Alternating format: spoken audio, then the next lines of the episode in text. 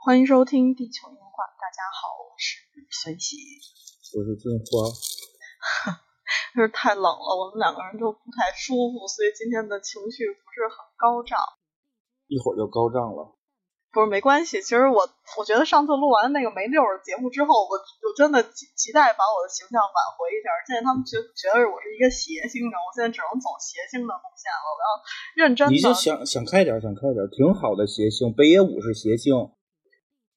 你你们别老把这事儿往不好了想，北野武是北野武是不是谐星？是谐星，对吧？哎，你就想你现在你就想，你跟北野武已经在在一个赛道上了，只不过人家走的比较远，你在追他。就 OK 了，对不对？不不，他开着小汽车，我还摇轮椅呢，我。但这至少在一条赛道上嘛，对不对？对，我再我再问你，那个什么，《奇爱博士》是不是喜剧，对吧？你跟库布里克现在也在一条一条赛道上了，明白吗？就是就是为了喜不不不不敢不敢不敢，你你不要捧杀我，好赖话我还是听得出来的。不是，不要觉得谐星就不好，你给大家带来快乐就很重要。不过昨天昨天你跟我说完那个事儿，我特别认真的想。嗯，说对，对，那也是一老前辈跟我说的，就是我只是一直没有没有，就是能让他就举出这种具体例子来。我现在现在真觉得人说的对，但是问题是，就是听众根本不知道说什么了。大概大概意思就是，你的就是先先先给你的受众带来快乐是是是首要的任务，但是但是吧，就是咱们傻乐傻乐到就。一天没两天没，嗯，有个够，还是得认真的做做一些这这种严肃的节目。嗯，严肃不起来，只是只是只是这个电影，不是问题，这电影也不严肃啊。这电影我记得咱俩看的时候哈哈乐呀。嗯，是因为咱俩第一次看是没看懂，你知道吗？不可不是我，可是说实话，我我 第一次看的时候，到后期我开始逐渐明白他想表达什么东西的时候，我我就。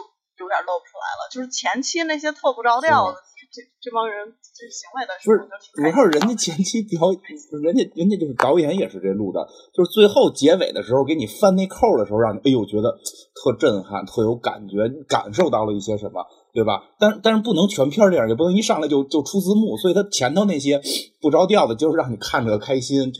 前头他确实拍的也是挺欢乐的，我觉得。这个 说起来，这这么说，这个气质还他妈挺奇怪的。所以今天我们，哎，这这个电影真的是随便翻翻出来的，这个是纯扎飞镖扎出来的，而且没有没有过第二个选择。但是因为我们两个最近都就凑不出时间来，就拖了这么久，中间还掐了插插了一段不着调的节目。哎，以后少录这种不着调。就挺好的，你帮助很多人。就是考虑到了这个婚姻不是恋爱的问题，因为不带货，对，就 卖出去了吗？卖出去那个匹敌了吗？是有人买了，是吧？我们打算组一个傻屌乐队，是吗？祝祝祝你成功，祝你成功。因为我我你跟我你你演奏完这个之后，我过了几天，我在网上看了一个大哥，也是用这个演奏各种那个乐曲，我说这这玩意儿还挺火的。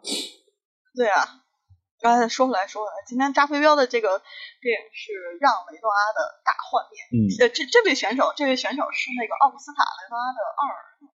嗯，就是画那个天使爱美丽，里面有一个老头一直在模仿那个船上宴会中的少女的那个画风。呃，有一有一个纪录片是讲这哥们儿，这哥们儿特别励志，晚年的时候他那关节炎特别严重，所以把笔绑在手上画画，非常非常棒。呃，我非常喜欢他，他。你看他的他的画是是是那种柔软的，带着呃光晕的弧光的很温柔的那个画作，然后这个电影里面他表现出来。虽然这个这个电影他在讲述非常之残酷的一战，一战是人类历史上最残酷的战争，其实一战比二战还要残酷的多得多得多。是他们在后期的时候，就是八战好的时候开始用氯气。你不要不要也不也不能这么说，也不能这么说，因为。毕竟他们没扔原子弹啊！你要算原子弹，还是二战惨。对对，但是应该是说，对于那个士兵的战斗，一战是比较对比较惨烈的。一战是在对于对于，因为他这个故事讲的基本上是跟士兵相关嘛。那后边有一些普通老百姓的生活，就是一战对于士兵是最惨烈的。对呀，嗯，而且大家就不知道为什么而战啊。这个一会儿这个一会儿再说。虽然说它是一个反映人类历。史上最残酷的一场嗯战争的电影，但是我们通篇看下来，发现它其实有一种柔软的气质在这个电影，它嗯用充满柔情的嗯方式去讲述在电影里面每一个人的命运，他们的矛盾，嗯觉得特别动人。我第二次看的时候觉得特别动人，而且这个电影是就是呃拍那个什么？就是那个什么玫玫瑰，就是那个玫那个那个叫公民凯恩，嗯拍《公民凯恩》那个导演说要要要人类要带上诺亚方舟的，是啊，这个万一这个让后人看了，至少至少都是善良啊，呃，对吧？这要带你肯定得带这片子呀，你带《天生杀人狂》完蛋了。你让你让下一代人怎么看待这个世界？让下一代人照什么选？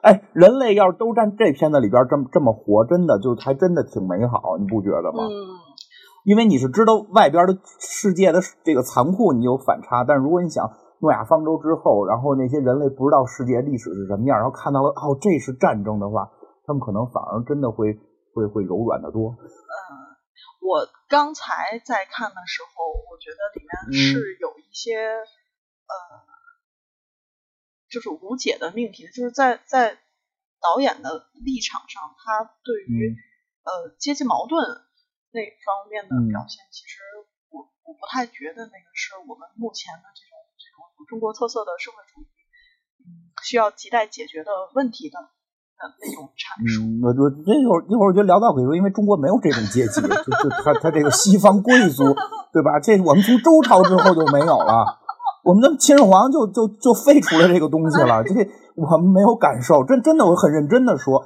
因为实际上我有也听一些历史节目，包括一些我们这些民间历史爱好者都会认为，在东周之后，哪怕到战国的之后，就都是由由就就我们看里边所谓这种骑士精神的这种沦丧。然后到了这个这个法家兴起之后，就整个那条线是没有的。其实其实那条线实际上在日本、在欧洲都存在，就是就是所谓的骑士那种贵族，他指的不是有钱的贵族他指的是骑士。对对对，那个那个他们是有的，我们就就就就就就这个走走这个秦始皇这种了，走走秦始皇这这种路线了。嗯我觉得清朝后期还是有一部分这个贵族的气质在崛起的，但是因为我八、旗是吗？那我满人，我知道我知道所以你还是有贵族血统啊。大黑旗的，你知道吗？我说满族满族大黑旗 哦，是吗？啊，瞎改的，为了高考吧？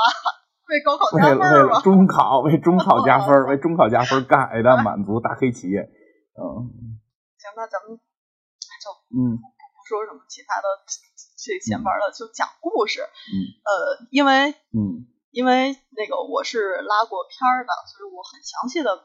我也你看过，第六十倍看完。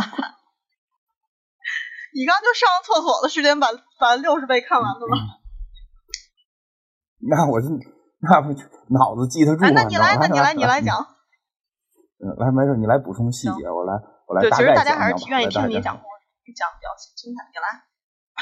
对我都已经被被有台评为特别好的复读机了，我也不知道这是夸人啊，这是夸人还是不夸人呀、也是做节目的人，怎么能说这种话？没事，他可能说愿意承承认你是一个人类，具有人类的本质。就就是他他看到我的本质是复读机是吧？行，可以，闹可以脾气了 闹脾气，让他对让他穿女装的时候不跟我拍照。那个，我大概讲一下，讲的是个我我我这个我我觉得这样，就我讲这故事呢，从我们第一回看的感受开始讲起。嗯，就是因为第一回没看明白，再开始。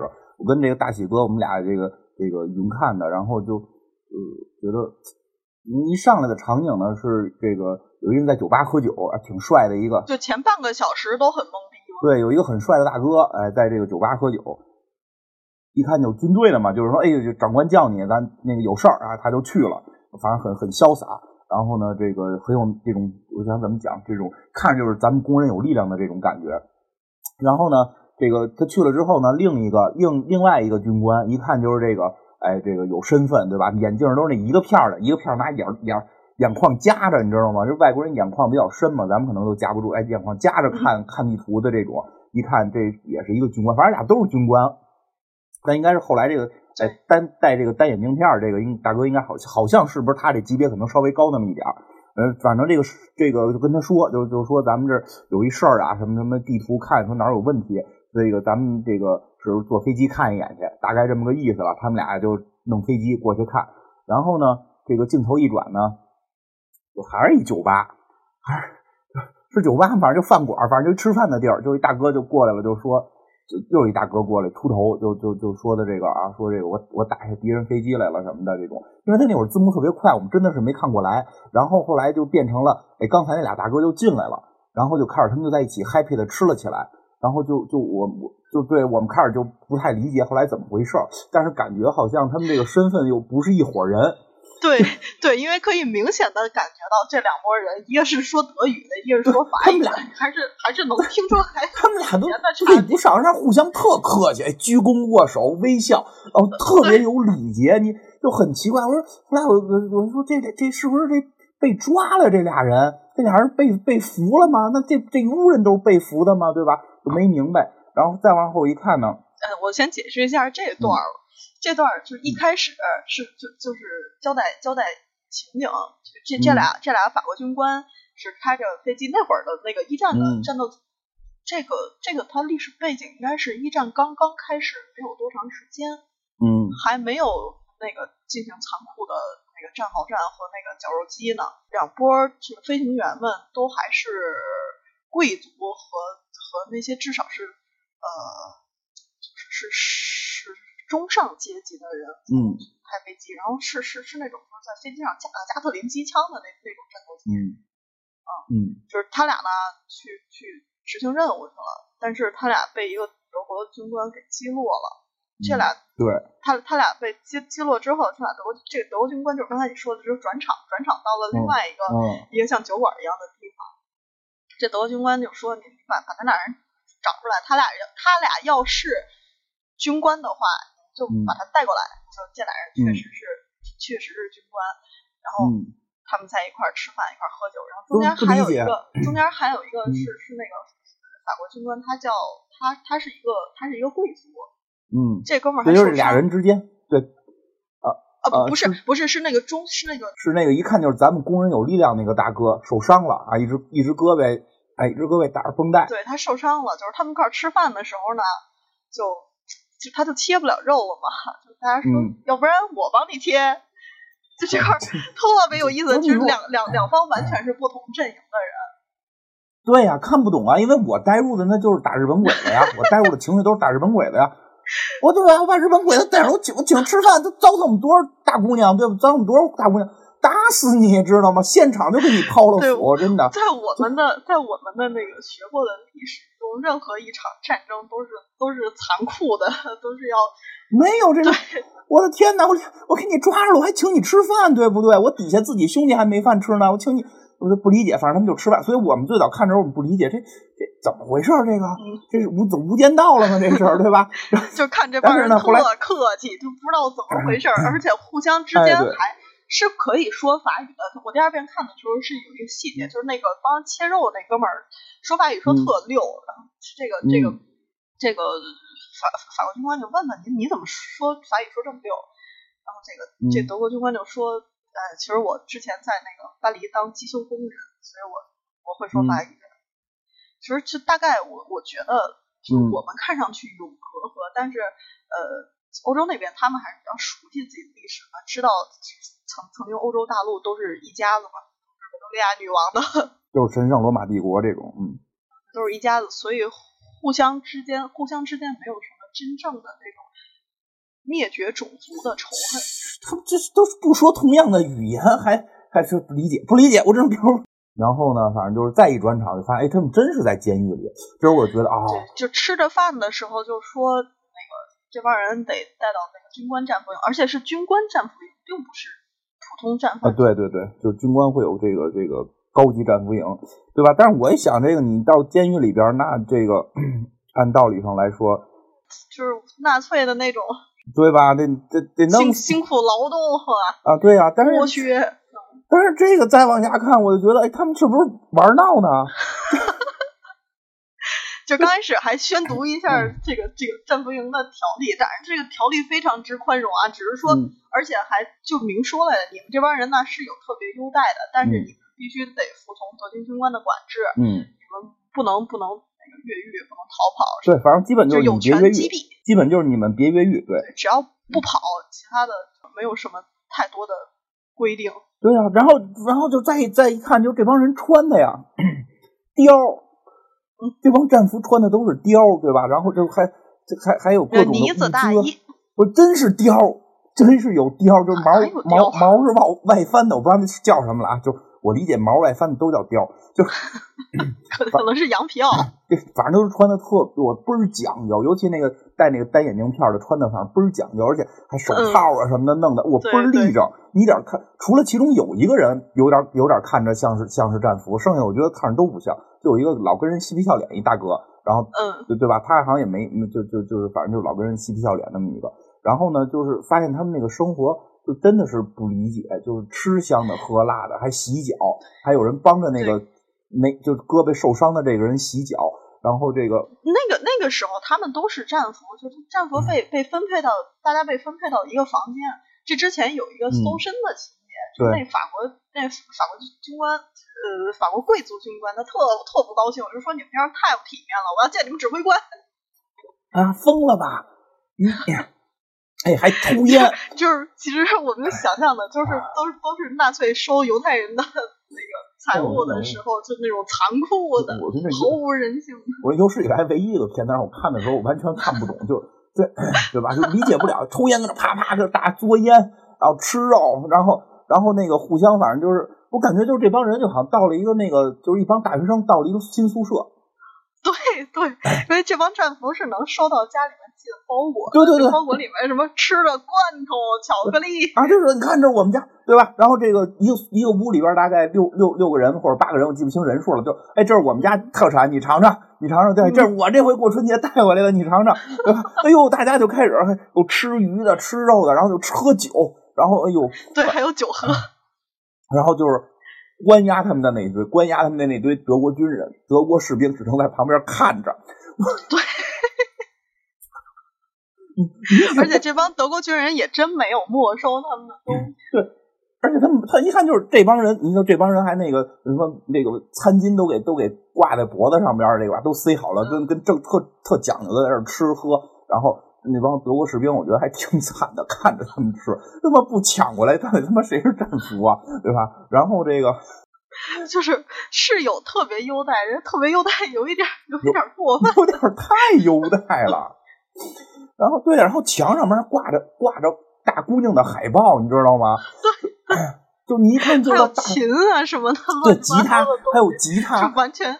完全是一个宿舍，就这帮人像自由人一样去夏令营去了。对呀，就是这真的看到这儿，我都觉得前头那个是不是骗我的？就说他们来战，这哪像战俘？我每天又又刮脸，反正就特别利索。然后呢，这个到晚上，到晚上这个这个这个到了晚上，这个德国军官，这不是军官，德国士兵，反正过来就就那意思，熄灯了啊，你们赶紧睡觉啊，就就就走了。然后他们一走，他们也也没强迫他们睡觉，也没真熄灯，对不对？你看咱们大学还真熄灯。对，是吧？然后这个这个走了之后，这帮哥几个就开始说我们要挖地道逃出去。我就没明白为什么。呃，是有一段他们在挖地道的时候，有一人望风嘛，这哥们儿就溜达出去了。你说这战无营你就溜达出去了？夜里边告诉你熄灯了，然后然后他们就说这个咱们需要一放哨，一大哥就出去，然后看见德国军。德国德国士兵在那过来，哎，你干嘛呢？我以为这得盘问呢，对他还问人家，他还他还问你你们干嘛去了，对吧？那儿有一个那儿聊了起来，我刚那一逃跑的，我给我给枪毙了。说啊，我我没那没事我不逃跑。说你干嘛去？我说那我上厕所去啊，那你去吧。就什么玩意儿？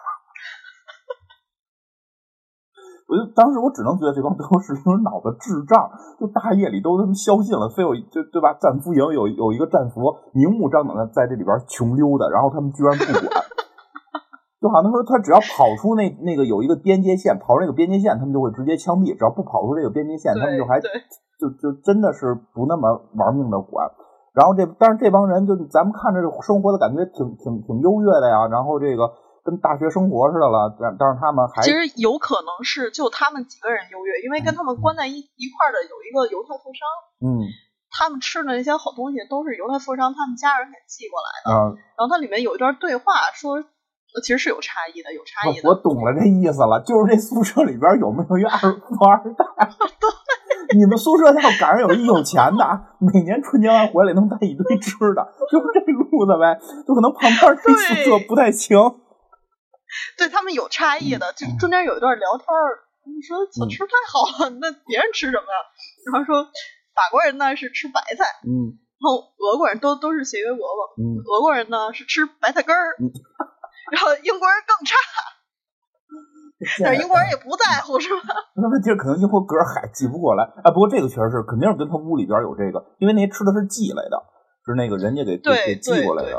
对，而且这个犹太人最后也是后面一一直是有有他的情节的。嗯，这个他们呃，当然在这里严肃的说一句是，是因为他们的，我我觉得这里表现是为了说他们的阶级是不同，因为同一个宿舍里面有人是工人阶级，嗯有人是那个资产阶级，有人是贵族阶级。嗯，对，对然后他们不太一样。嗯对，他们在呃，对，刚才有段没说，就是他们就就这些不同阵营的军人们，他们嗯在一块儿聊天的时候，就是毫无一点点都没有什么大国沙文和意识形态的东西，大家都很自然的在在在聊天，就特别有意思。你说那俩词儿我都听不懂。哦，是吗？那你百度一下，大家想象一下这个情景，就跟一个，嗯，就跟嗯你政见不同或者意识形态不同的人坐在一块儿聊天的时候，就还是一群人坐在一块儿聊天的时候，大家就是嗯房间里有没有大象这个事儿，就嗯，特别耐人寻味。反正这个他们就是结果这个这个晚上吧，德国人走了之后，他们就真的在挖这个地道，往往往出挖，对吧？然后有人进去挖，最后还还晕倒了什么的，这个反正就就就是这个他们拿这个一这个罐头盒，然后往往外拉，还自己做了一个类似于电话似的报警系统，就比如里边人要是晕倒了，那弄还有小机关，但是屁用没有，因为人人蹬时候这帮人也没听见，反正最后里边大大哥晕了，然后后来他们就就。就我觉得这个，在后来也救醒了，很正常。他就是说那堆土怎么处理，我觉得还挺挺奇妙的。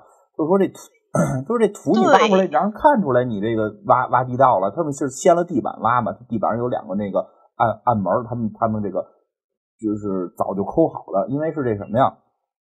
这不是这俩这俩军官，这俩这个被击落的军官是刚来的嘛，对吧？他们这个之前来这屋这宿舍这帮人就已经在挖了，所以他们这个是有一个这个半成品的。然后呢？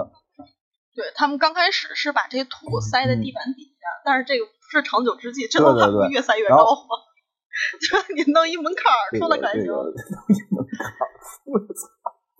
然后后来他们就想一辙，说把说把土带身上，哎，咱们呀这第二天，这个战俘也得工作呀，对吧？就不能说天天光跟这儿吹拉弹唱，对吧？对，这可能不太合适吧？他们得工作呀，他们工作。反正类似于种地吧，就类似于种地。对，也没有没有什么人管着他们，就是也不用就是苦力的那种工作，就是到到一土土地里面种菜。就是一人拿着一个锹，没有一个人在干活，然后大家在那站着闲聊，然后这帮人就就是把这个土啊，把头前挖的这地道的土就揣在身上带出来，然后然后跟下蛋似的都给下在这个这个白菜地里，就。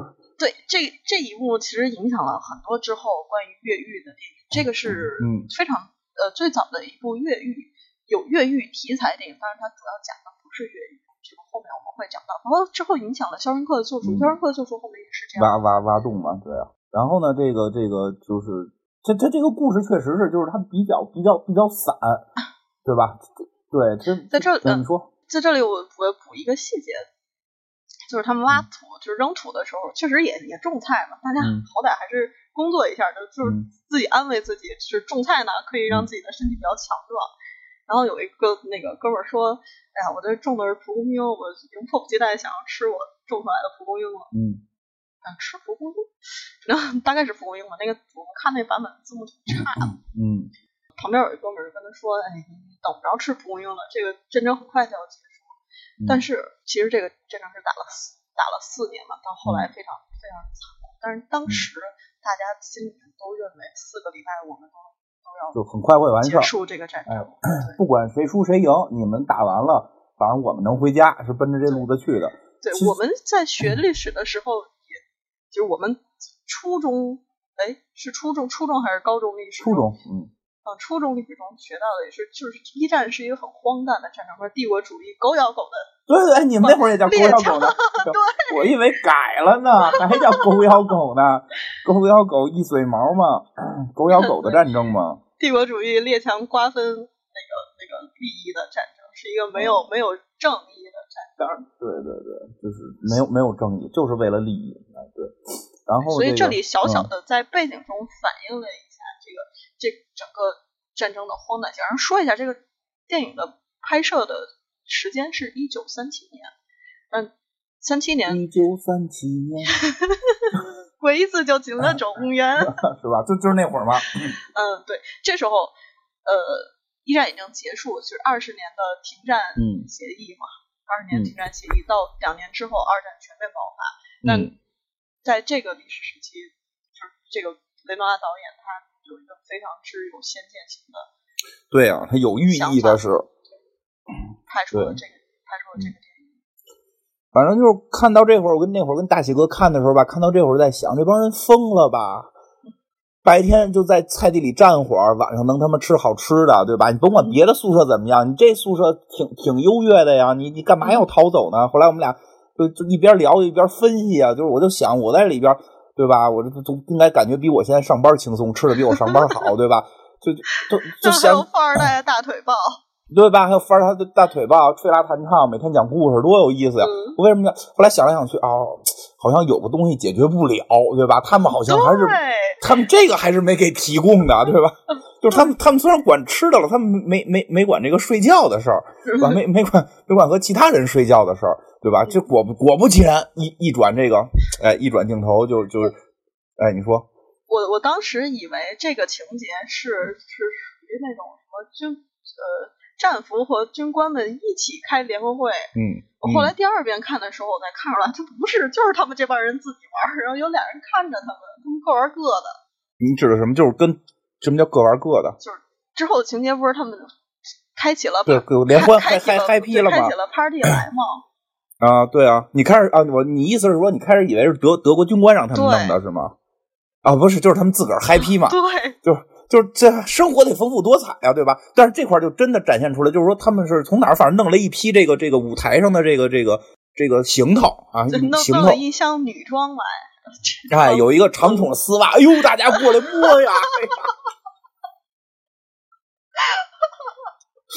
呦，我跟你讲，我老爷们儿开心坏了。我特我特别喜欢这个，你知道吗？嗯，对对，就当时当场就有一个就有一个哥们儿，长得还比较。比较对，因为他们是这样，哥们儿换上女装了。他他他们是这样，他们好像是想玩个联欢，想玩个联欢。然后呢，这个他们要演个节目，然后要演个就是就是互相互相娱乐，就咱们自己跟自己演个节目。对。然后呢，就是这节目里边都有女装啊，都有人扮女生啊，所以弄了一堆女装。然后他们先弄了一大哥给穿上了。嗯。还有这大哥长特清秀。穿这身女装出来之后，就全那镜头真的特别酷。他什么都没说，就是镜头一拉，就所有男人都看着这个这个朋友穿上了女装，所以就得逃跑呢。必须得越狱！我跟你讲，出去吃差点都没事上班，对吧？对吧？这真是这样。然后呢，就是他们就开始这个这个。排练各各各种的这个排练，然后他们就就是要组举办一个小演出，反正他们后来就把演出给弄起来了。就中间一个，就是就刚才说的比较这个这个看着就就没没有那么那么高贵的那个大哥，就是谁咋咋呼呼的？哎，对对对，一看就是那个吉祥物似的这么一个人。他这个一看就会唱会跳的，然后他带着这这群哎带着这群这个这个他们这些战俘就在这块跳舞唱歌跳舞，对吧？唱着这种这。这这其实唱小黄歌嘛，哎，唱小黄歌就是突然，我觉得这也特别怪，这真的，我真是，但是我就一直就觉得挺难理解的，在这儿，他们正唱着，突然有人进来，就说我们法国那那那场战争打赢了。对，我操，所有人就去，因为当时德国军官也看呐，德国军官可能也是他们这儿估计也也不能常年的弄这个，对吧？也不所所以也看看他们扮成女人跳舞嘛，因为这帮 找了一帮青少年。是是，就俩就两个德国军官在监视着他们也也不能太过分。对，反正是在这看着呢吧。反正我觉得你可能也想，也也也也想看看这个大姑娘。然后，然后这帮人当着德国军官，然后就大喊：“完，法国人打赢！”然后就站起来高唱马赛曲。对，就就就就理解不了，真的理解不了，这是要干嘛？就就是你想象一下，如果你在战俘营里面，就一帮战俘啊，在战俘营里面高唱自己国家的国歌。对啊，而且是你你要打你，而且是你的那边打赢了，这真是这什么？我觉得这个就是说，真是说你你你正越狱呢，我觉得你唱这无所谓。而且他们是马上就一会儿还是要这什么的，还是要给他们这个这个回回去该在战俘营里干嘛还得干嘛的，对吧？他们还真是胆儿大。就是那个法国军官带着那个士官 带着大家高唱马赛曲，而且这是他他说他从德国报纸上面看到的德军占领了那个多奥蒙特。哎，对，就是这个这个。工人大哥，这是工人吗？感觉不是，他不，他他不是工人，他是什么呀？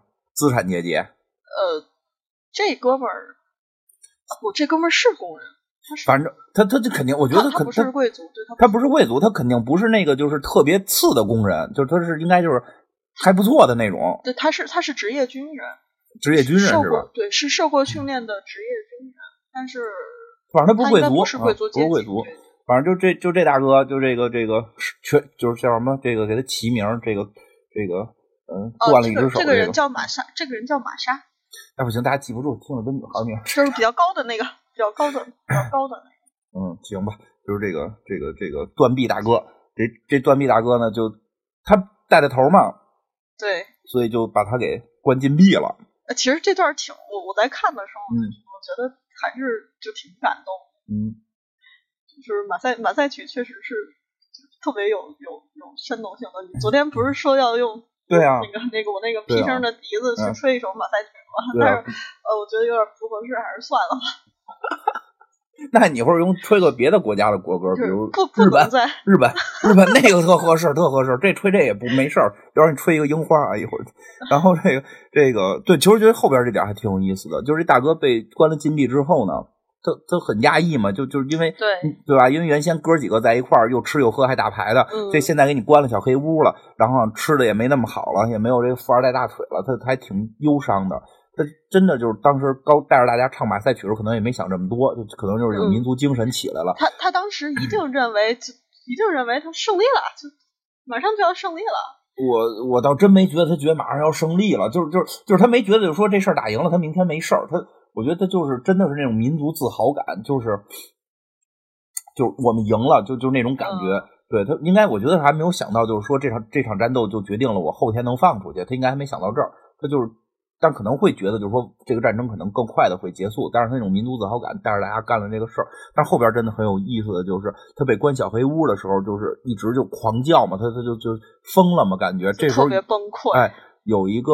这个德国老大爷，老大爷军官一看就老弱病残的这个这个士兵，看守他的人，哎，看他的，然后进来还陪他聊，然后这个好像也聊不太明白，就给了他个能吹出屁声的笛子，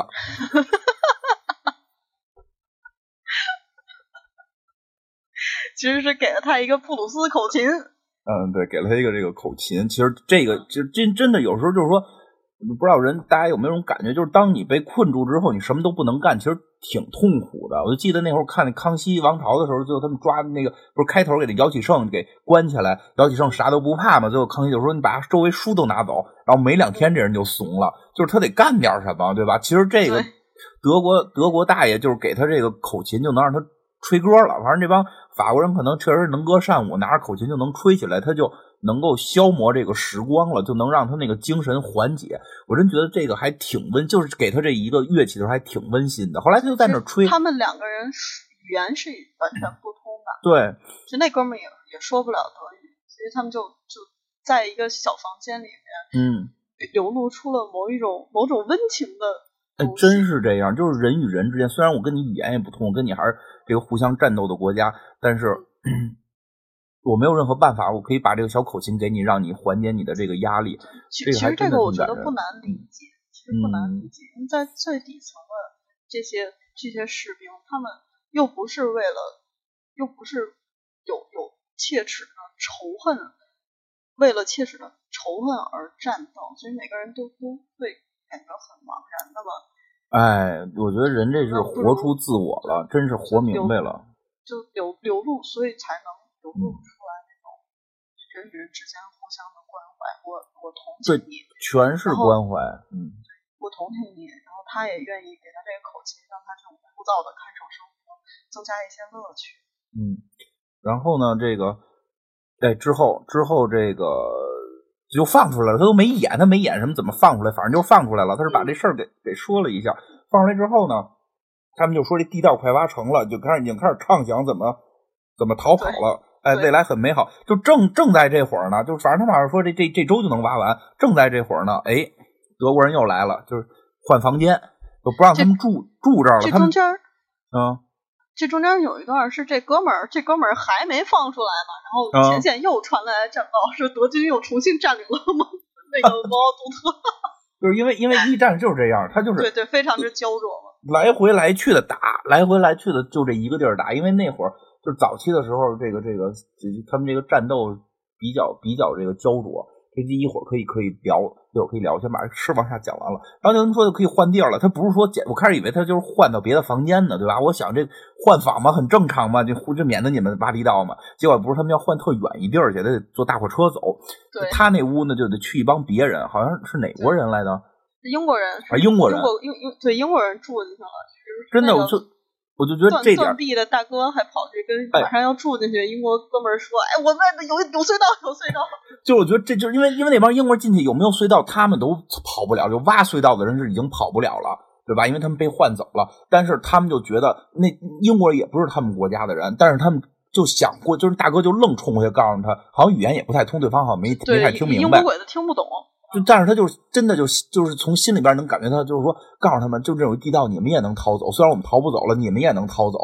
我就觉得就是真像再加上刚才那个德国老兵开始给他口琴，就你会觉得这里边这些人就每个人都想帮助对方，就就你说这种，就就大家都是。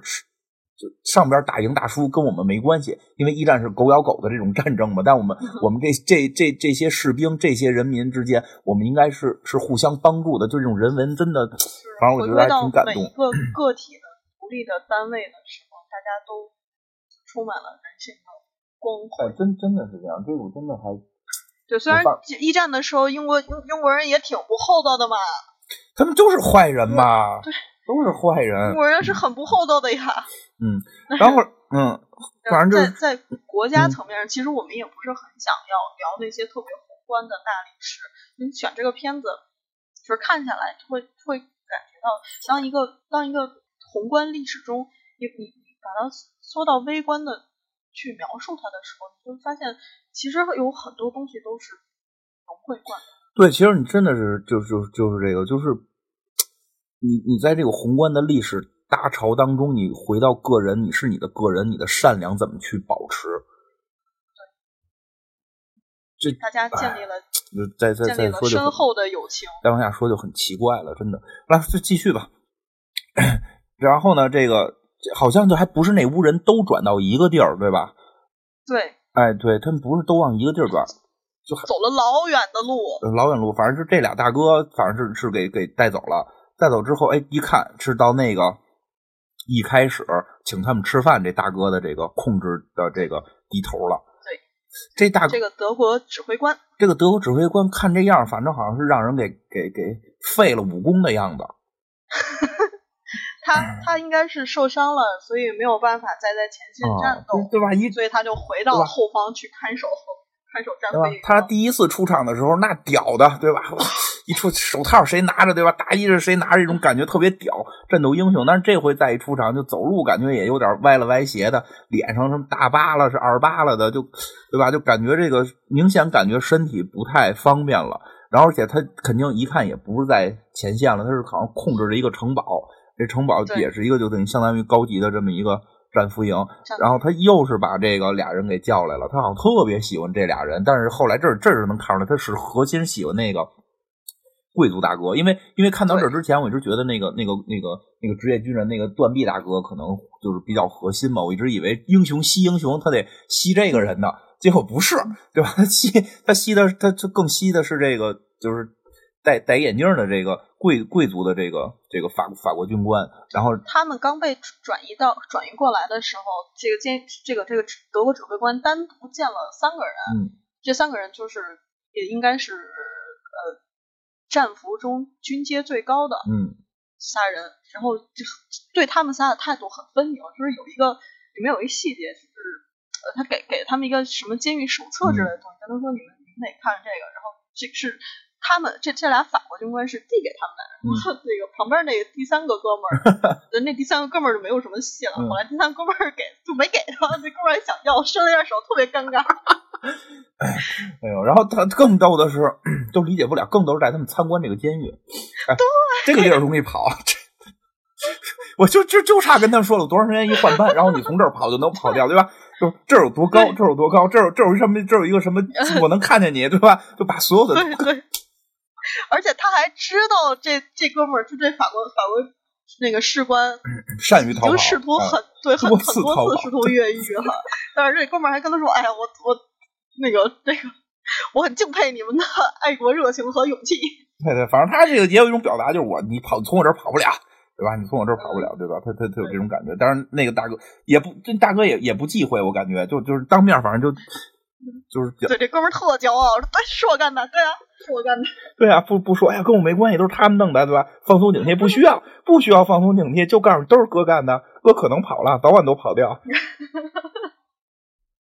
然后还接着就带着这仨人像观光一样给他们介绍城堡，就是说贼详细，什么说这儿我跟你说啊，这儿有多少多少枪，这个驻守的士兵们都不年轻了。哎呦，真的！然后你们的同志都关在哪儿？这个墙有多高？一点没拿他们当外人。对啊，然后后来又是带他们到了一个新宿舍，反正这宿舍感觉比上个宿舍还好。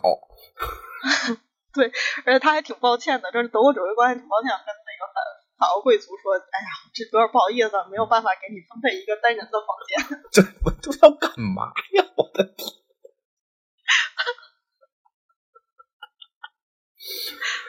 哎呦，我不理解。反正这新的地儿吧，看上去照样是唱歌、跳舞、能画画，然后这个就就就就就这个，而且这个这个房间里面的这个房间里面的人是这个德国指挥官单独照顾这两个呃法国法国军官的，嗯他把呃之前挪过来的那个犹太富商跟他们弄在一块儿去的，所以嗯这这几个人就能吃的好一点了。就是他也看出来了，他们还是得抱富二富二代的大腿，对吧？然后操，都懂行，都明白怎么回事儿，而而且就之后就感觉啊，这镜头反正这个镜头表达的这个感觉啊，就是这个德国军官和这个戴眼镜这法国军官呢，就每天两个人就是手牵手在这个城堡里边漫步，然后聊。然后聊啊，就是你真伟大，你好，你好，对你你好勇敢，对吧？这边就是你你很你很勇猛，对吧？你你你很厉害，这这种。没有，这个是后面，这是后面剧。情先嗯介绍一下这房间里面都住了什么人。嗯就这帮人换到这个城堡的城堡的战俘营之后，一样跟之前一样没料，嗯大家还是没什么事儿干，而且这次连劳动都不用劳动了。啊，对，好像这回不用劳动哈。对，不用劳动，就纯在那儿在那儿待着。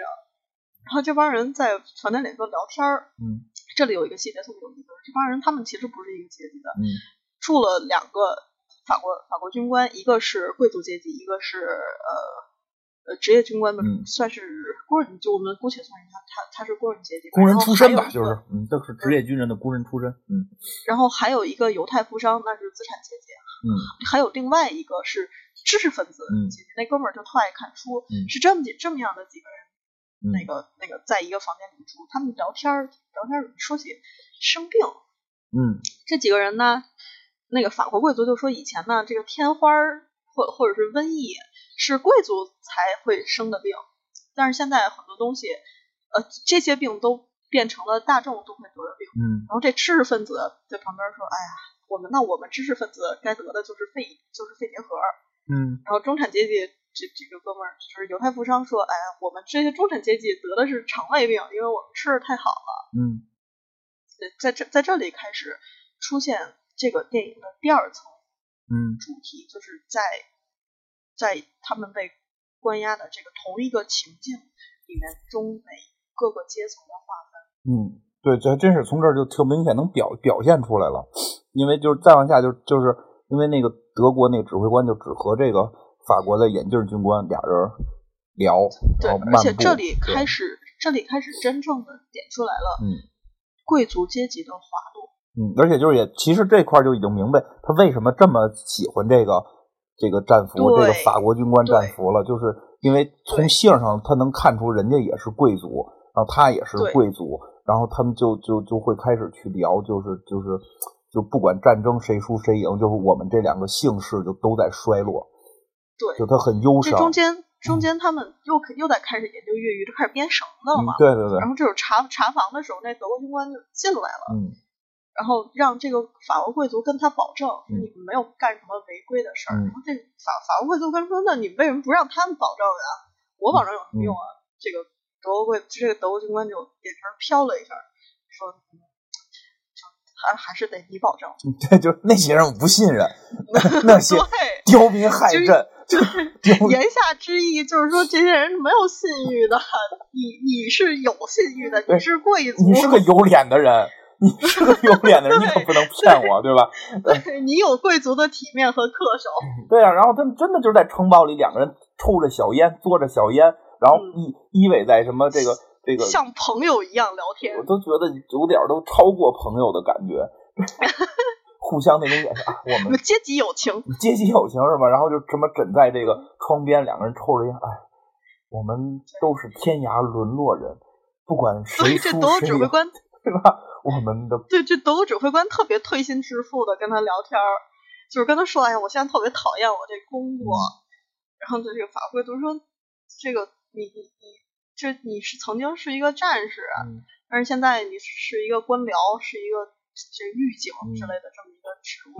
他真是到了这个监狱之后，才把这个这这个关于阶级这个再放大，因为他一上来还有一个就是一些细节，就开始那个军官，那个德国军官，德国这个这个指挥官有一个白手套，他特别在乎自己的白手套的好，这个白不白，对吧？就是他的他的这个位置还就是反正说这白手套保府里好像买不着了，还是怎么着，就出就嗯城堡里数量有限什么的。然后因为就过了一些场景之后，就是那个法国军官在洗手套，我以为这他们俩是这个定定了点什么这个 洗手套的，就后来不是不是这是他的手套，就就就而且就是我看洗手套是一个。就我我觉得是这样，就是怎么洗手套是有讲究的。我我感觉啊，我从他这个片儿里边嗯看，感觉这个洗手套怎么洗，好像还是有个规则，还是怎么着，或者说一般人不会不会洗，就这种贵族会洗这白手套，好好好好像是有一种感觉。这就是身份的身份的象征嘛。这白手套之后还出现了一会儿，我们这嗯再还会还会再讲到。对呀、就再再说一句，他俩聊天这个事儿，其实这个其实这这一场是非常关键的一个剧情。这时候，这德国指挥官像推心置腹的跟法国贵族他们两个人聊天儿，他德国指挥官说了一句说：“我现在虽然讨厌我的这个工作，但是我只有这样，我才可以看起来像是仍然在效忠我的祖国。”嗯，看起来，然后这个，然后这个法国贵族就问他，那那你为什么要特别优待我？你还把我过来嗯叫我来聊天儿？就德国军官跟他说，呃，因为呢你是法国的职业军官，我是德国的职业军官。然后这法国人就特奇怪，那那俩兄弟也是职业军官呀。这时候指挥官意味深长的说了一句：“哈哈，这个法国革命的遗产真是迷人。就 ”就是就是法国革命就是推翻了贵族阶级嘛，就是共在那个产主义，嗯。什么什么？你说错了，不不不，嗯，剪掉剪掉，别别给自己惹娄子。一人家，而且人家那也不是那个好吗？人家也不是那个，人家人家只是建立共和国而已。啊工工工人阶级工人阶级崛起，推翻了呃腐朽的皇皇权，但他但但但是那会儿的法国还是这个共共共和制，他就就还是还是有贵族的。对他首先会贵族，而且不不不是工人统治，就是他们那个那个那个巴尔里狱之后，不是很快就也就瓦解了吗？他们都都是比较擅长在德尔门国德尔门闹点事儿就完事儿了。但但是但是其实这两个贵族都心里很明白，是没有办法阻止这个这个阶级的跌落的。对，那法国贵族就跟德国指挥官说，那我们都没有办法阻止时间的脚步。对，其实这是要不要对，要不然这块儿可以大大跟大家说大概说一下，就是当时的情况，那那那说明就是德国还是有皇帝的，德国是有皇帝的，他是这个，而且德国皇帝跟中国皇帝不太一样，他是玩分封的，就就是大家可以理解，就是有一个有一个这个，啊，好，这回大家可能举例子更复杂了，反正就是就是有有一个大国王，然后剩下是小国王，你可以这么理解，他们只不过那个叫做皇帝而已，但是他的那个行政权并没有那么强，有很多贵族，贵族是有领地啊这种，就就他是有封地的这种，所以这个这个德德国这个军官应该还是这个贵族。应该还是有实权的贵族，但是法国那边应该够呛能有实权了，因为法国他们经历了一次这个这个这个法国大革命，然后把这个皇帝给推翻了，对吧？送送上送上绞刑架，对吧？送上绞刑架，然后这个，所以他们后来就没有皇帝了，他们就变成了这种这种资本主义的这种这种共共和制，但是在没有皇帝的情况下，就也没有了贵族。其实他们应该是属于没有贵族了，但是这帮人还在，这帮人还在。但是他们的领地应该是，嗯，不像在德国那边是，就就等于是法国这边衰落的比德国那边快，法国这边已经快衰落完了，已经。对，但呃，这个德国，但是德德国指挥官非常明白他们的命运最终要走向何方，他他就跟法国的这哥们儿说，那不管最后战争谁胜利，你的姓氏和我的姓氏都将在这个时代终结，不再会有人需要我们。对，其实你看到现在，你知道吗？到现在法国。法国好像真的不太好找到什么这个这个这个皇室了，但是德国还有，德国还有皇室。嗯，德国有皇室，但是皇室已经好像我记得前两天我看报道，就是说那个就是这是一个全世界最被忽略的皇室，因为这个皇室已经不掌权了，而且连象征意义都没有。嗯，有人问过，就是说希不希望就回到那个英国那个状态，就是你好歹你们可以当个。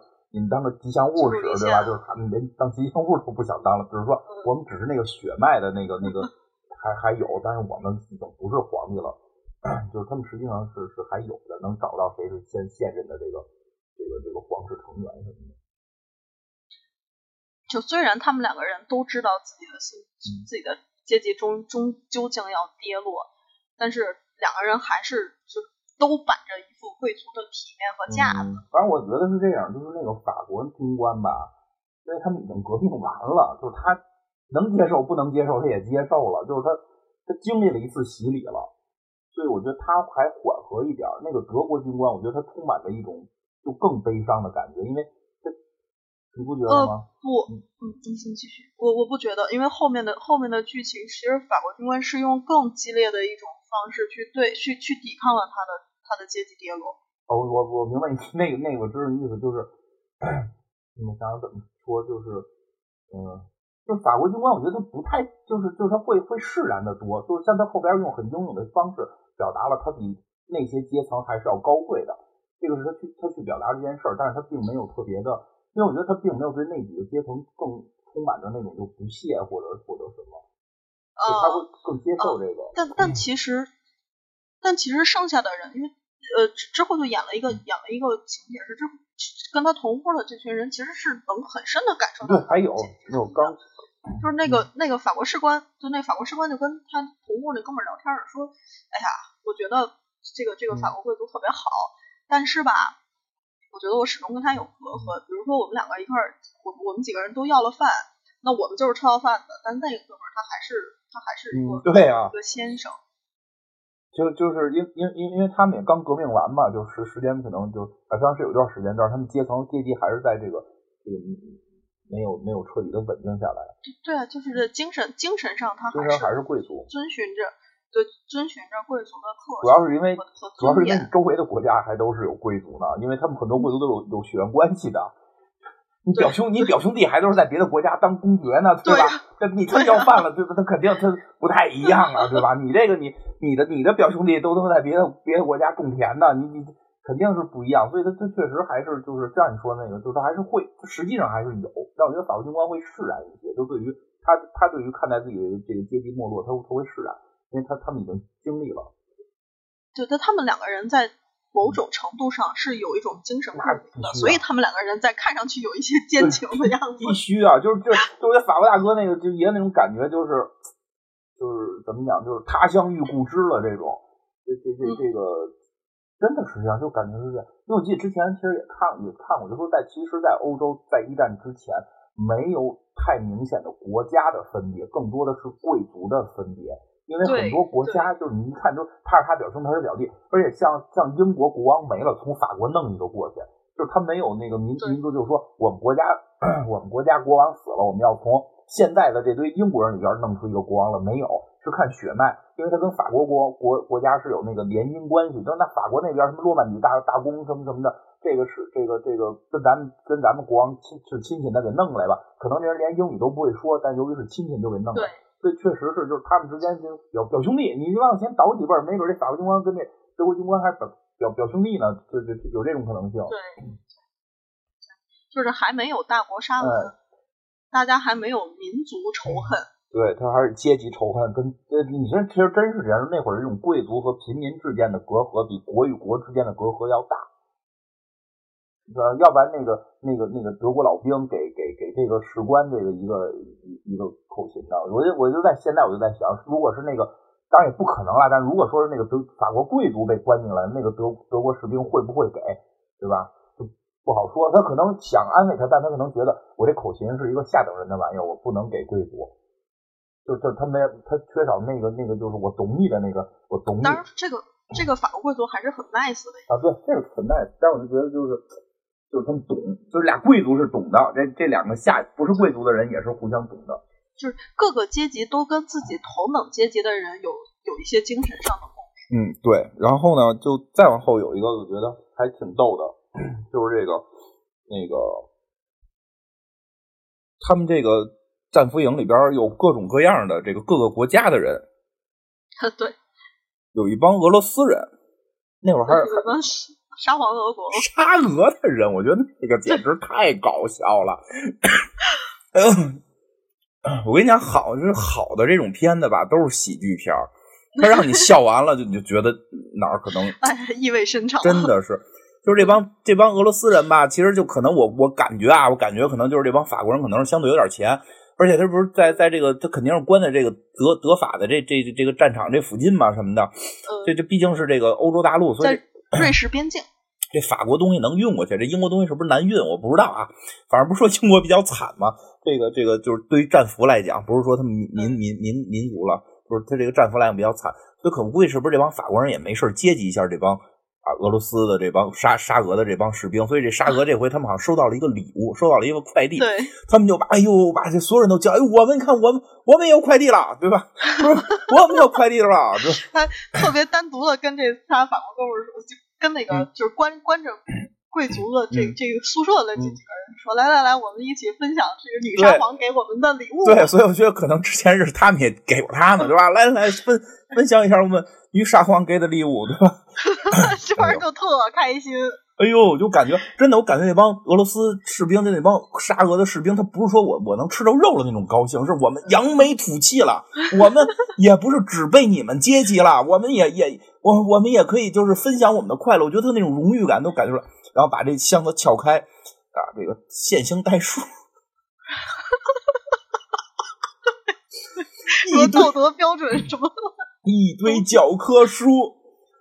哎呦，我的天哪！我但是这帮人是有落差，他们刚开始因为在在战俘营肯定不会不不能像自自己在本国吃的那么好嘛，这帮毛子们又肯定没有那个这帮贵族们他们能吃那么好，活的这么好，然后他们就在开这箱子之前，的兴高采烈的觉得哇，这种女沙皇给我们礼物一定是有我们本国的鱼子酱，有猫的嘎！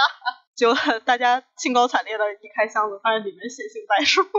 你你你你说他这个这场戏安排的，我觉得真是。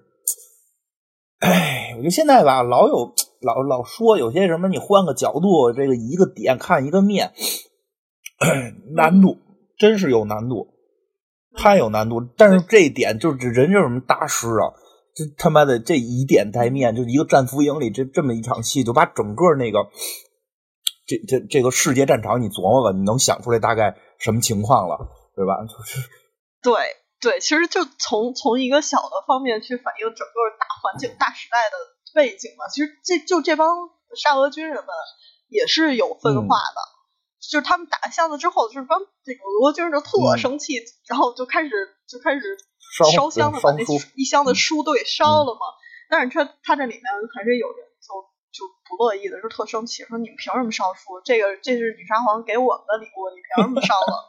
然后 然后这个法国人就 法国人就悄悄悄悄悄的走了，我跟你讲跟着走之前。走之前还吐吐槽说：“哎呀，操！这帮哥萨克人来劲儿了，我们赶紧走，赶紧走。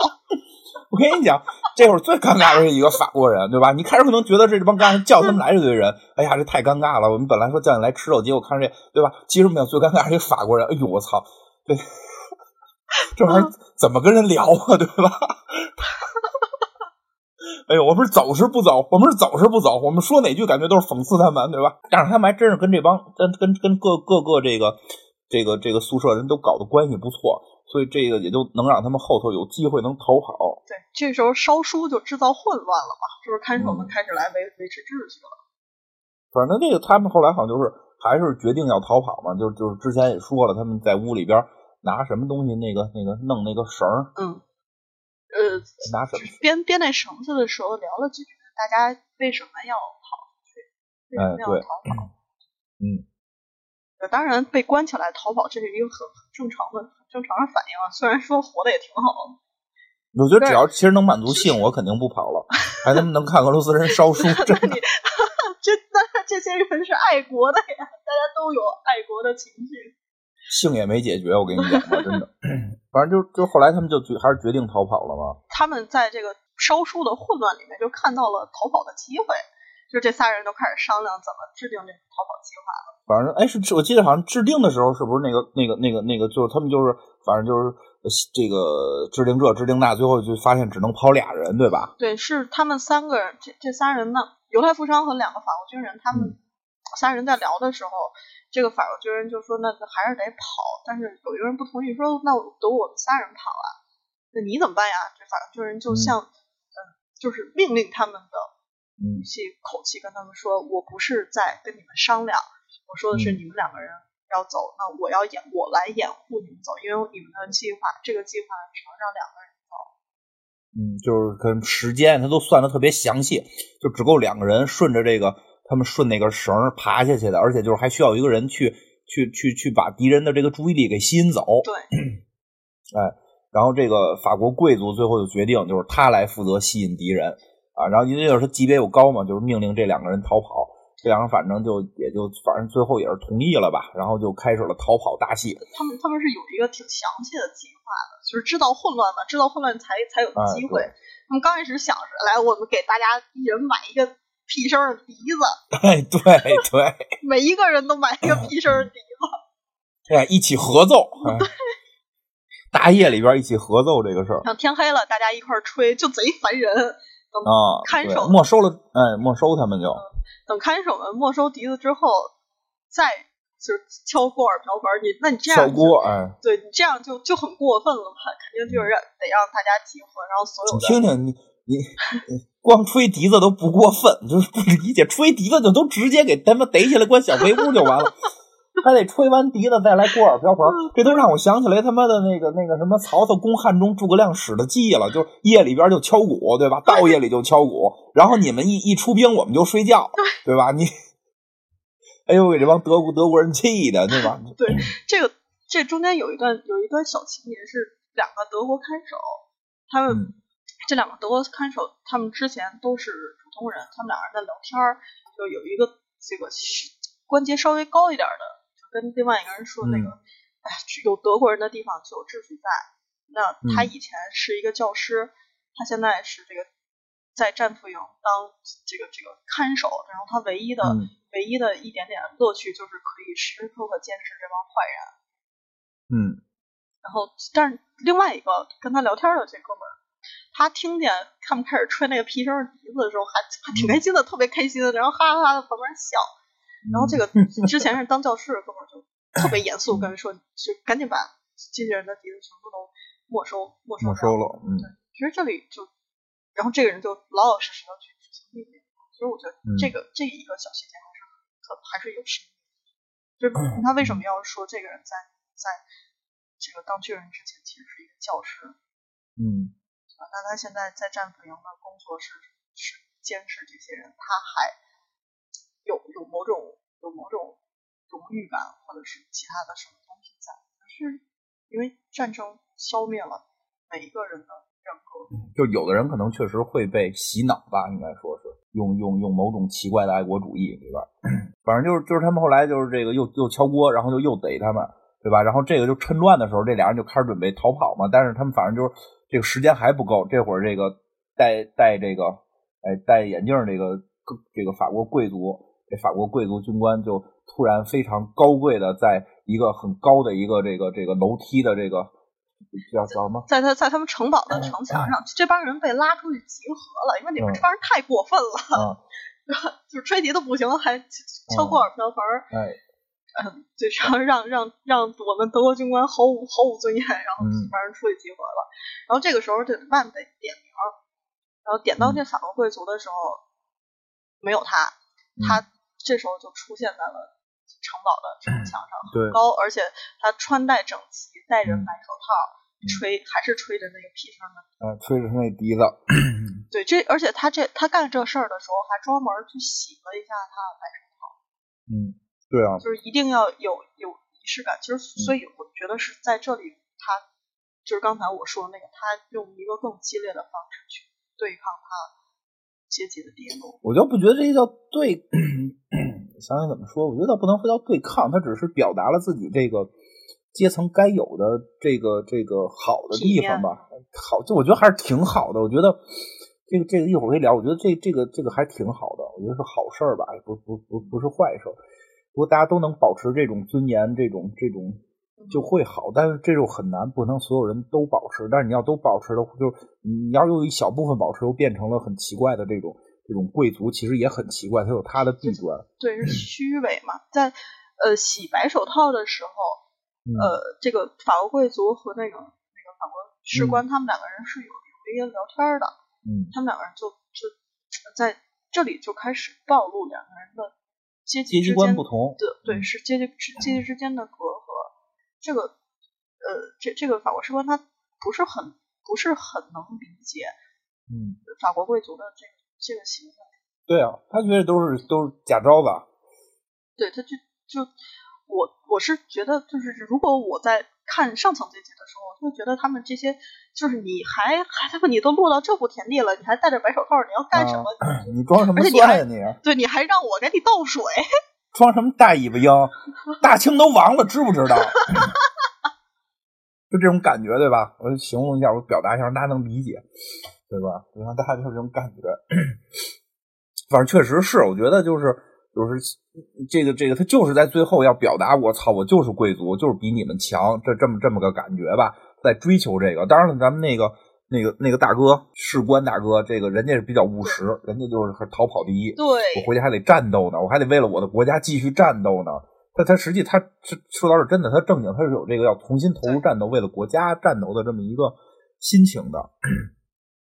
因为不一样，我们这是分身做主，我们自己这个这个这个能能投投票的这么个国家了，哪像你们他妈的德国人还他妈有皇帝呢，对，多落伍啊，对吧？呃，这个一会儿再为国家战斗，最后再聊。然后这个是有争议的。然后呢，他这个这个谁就就就这法国贵族就就像这个，你以前看过一个。传说嘛，什么吹吹笛子能能能把小耗子带走的那么一个啊，我看是一童话啊，对对，我就特别像那个，他就吹着笛子在前头跑，然后后头一群一群德国人追他，然后越越跑越高，越跑越高，就都上山了。到山上之后，这个这个这个德国的这个这个指挥官就一一直一直跟他眉来眼去的这个指挥官就就对吧，就说别开枪，都别开枪，不要打死我的这个贵族的好好兄弟。然后就跟他喊话嘛，就对吧？那意思就是你下来，咱没事儿，真的。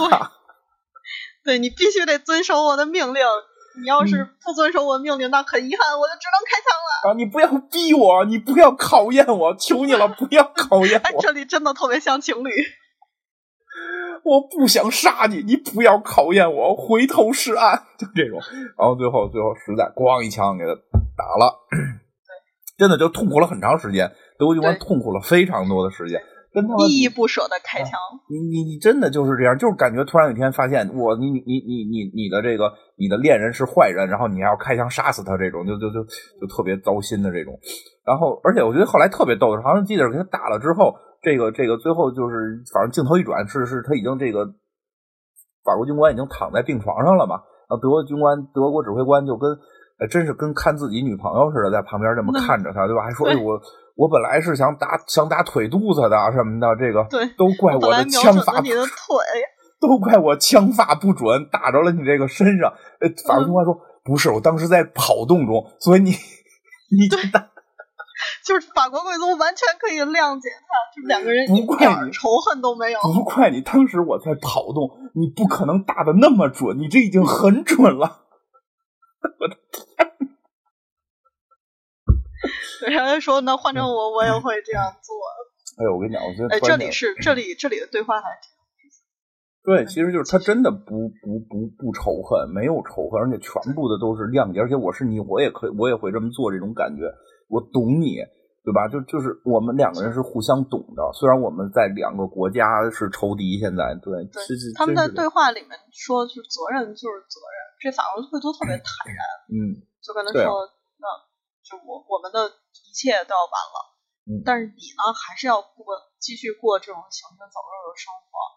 这里这里有一个，我觉得是反映了这个导演对于整个阶级跌落和战争的他的观点。这他借由这个法国军法国贵族口说出来的，说普通人死于战争是悲剧，但是死于战争对于我们两个来人来说是一条好的工作。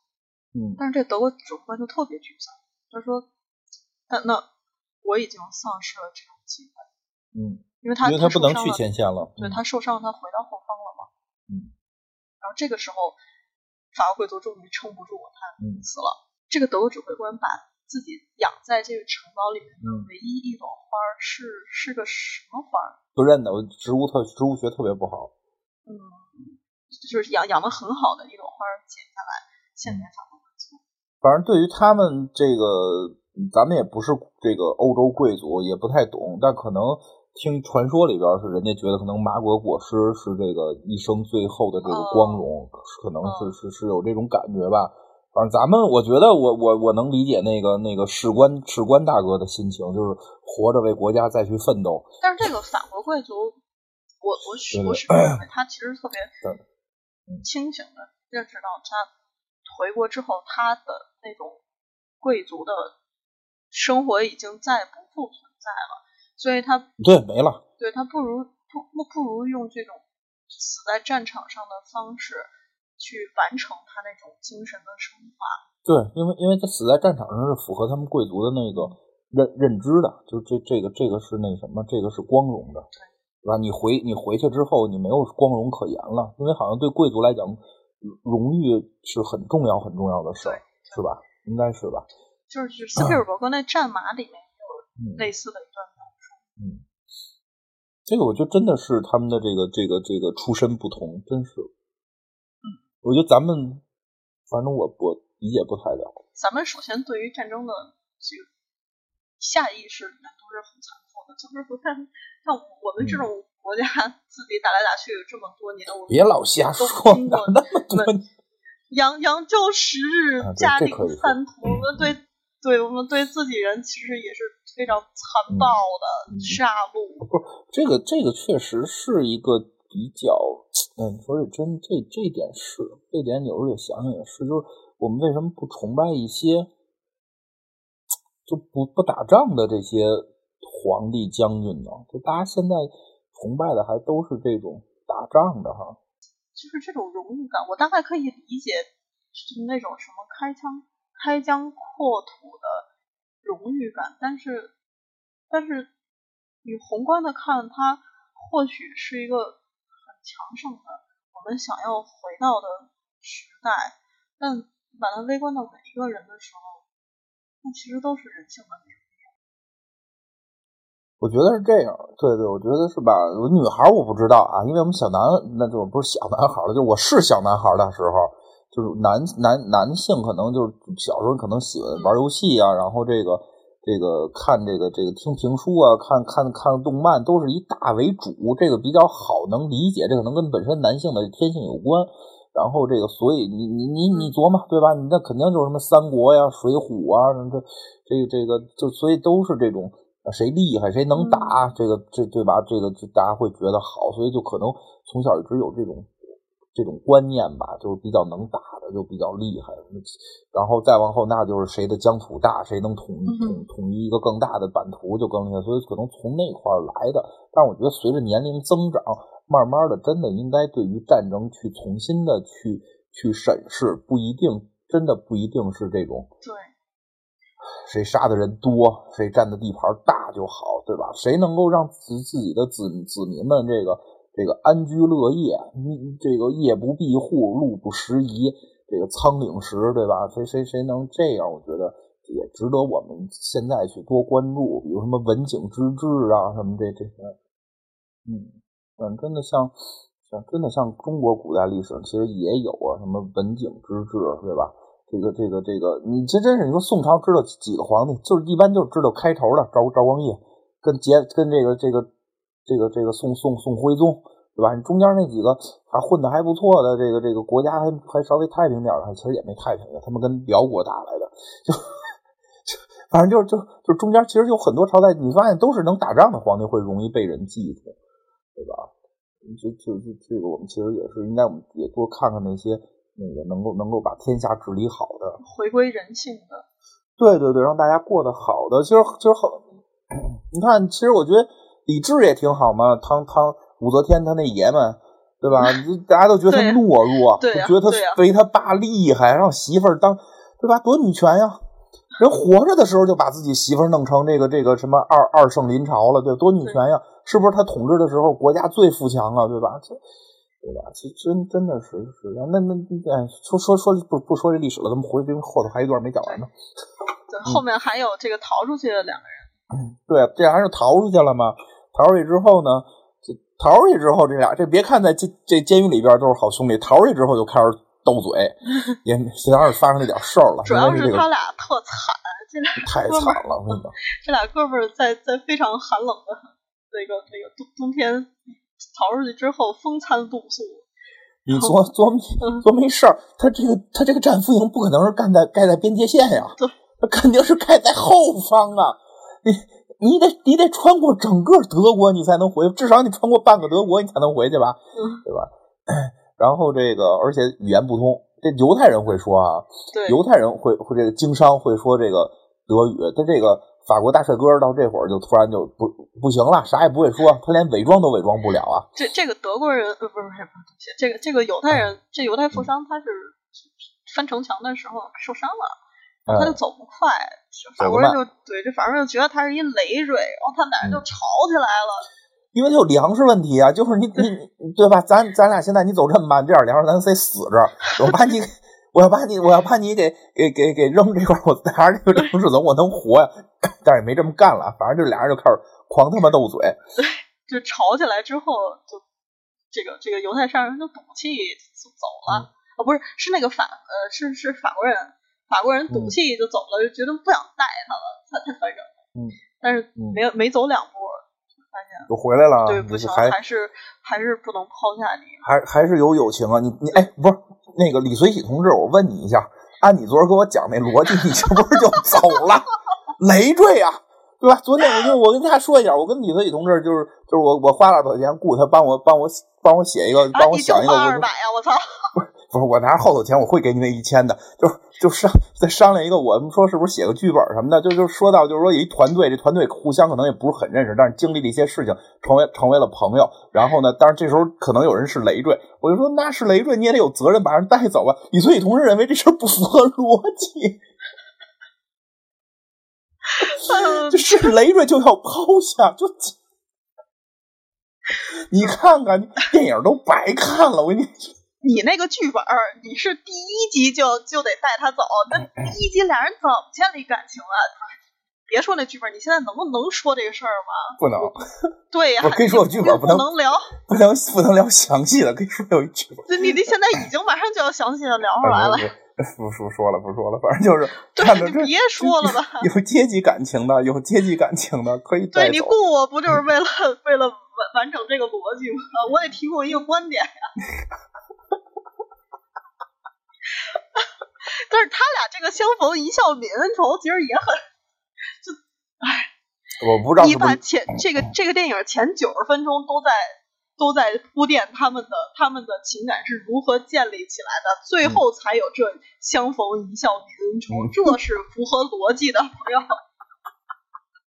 没有，我坚信，我坚信那个就是就就就是，比如说现在这法国大哥走的时候，突然不是这个人，不是这个犹太人跟着，是另一个法国人，法国人，只要是法国人跟着啊，你别是别是俄罗斯人，法国人跟着，他都会回来的。我我我觉得就是就是因为他毕竟还会有这种，咱们工人虽然不是贵族，但也不是无赖，你明白吗？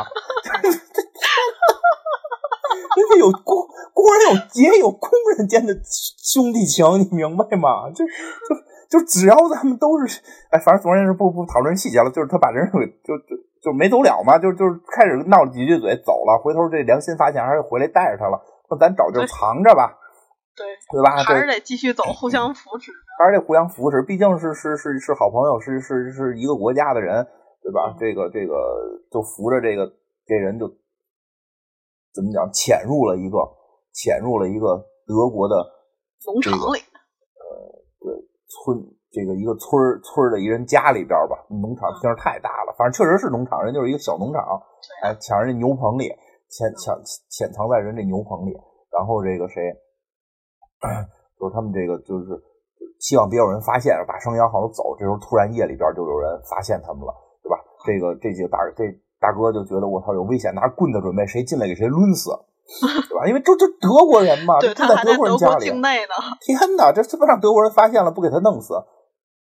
比如他们已经不像在那个，对吧？这会儿这会儿你真的会觉得他们为什么要越狱？就那监狱里边有吃有喝，刮胡子，巨帅。就什么时候都是那个啊，贵族反正戴着白手套，他们要不然就是他妈围着这个小小围小围巾，对吧？这另外这几个工人兄弟，那一领领子也得是立起来的，不是德国富商还总给家里总给寄吃的，这活儿对吧？生活特别好。哎呦，这会儿胡子拉碴，满脸滋泥，身上的衣服是破衣拉撒，然后一人顶一烂帽子，真成臭要饭呢。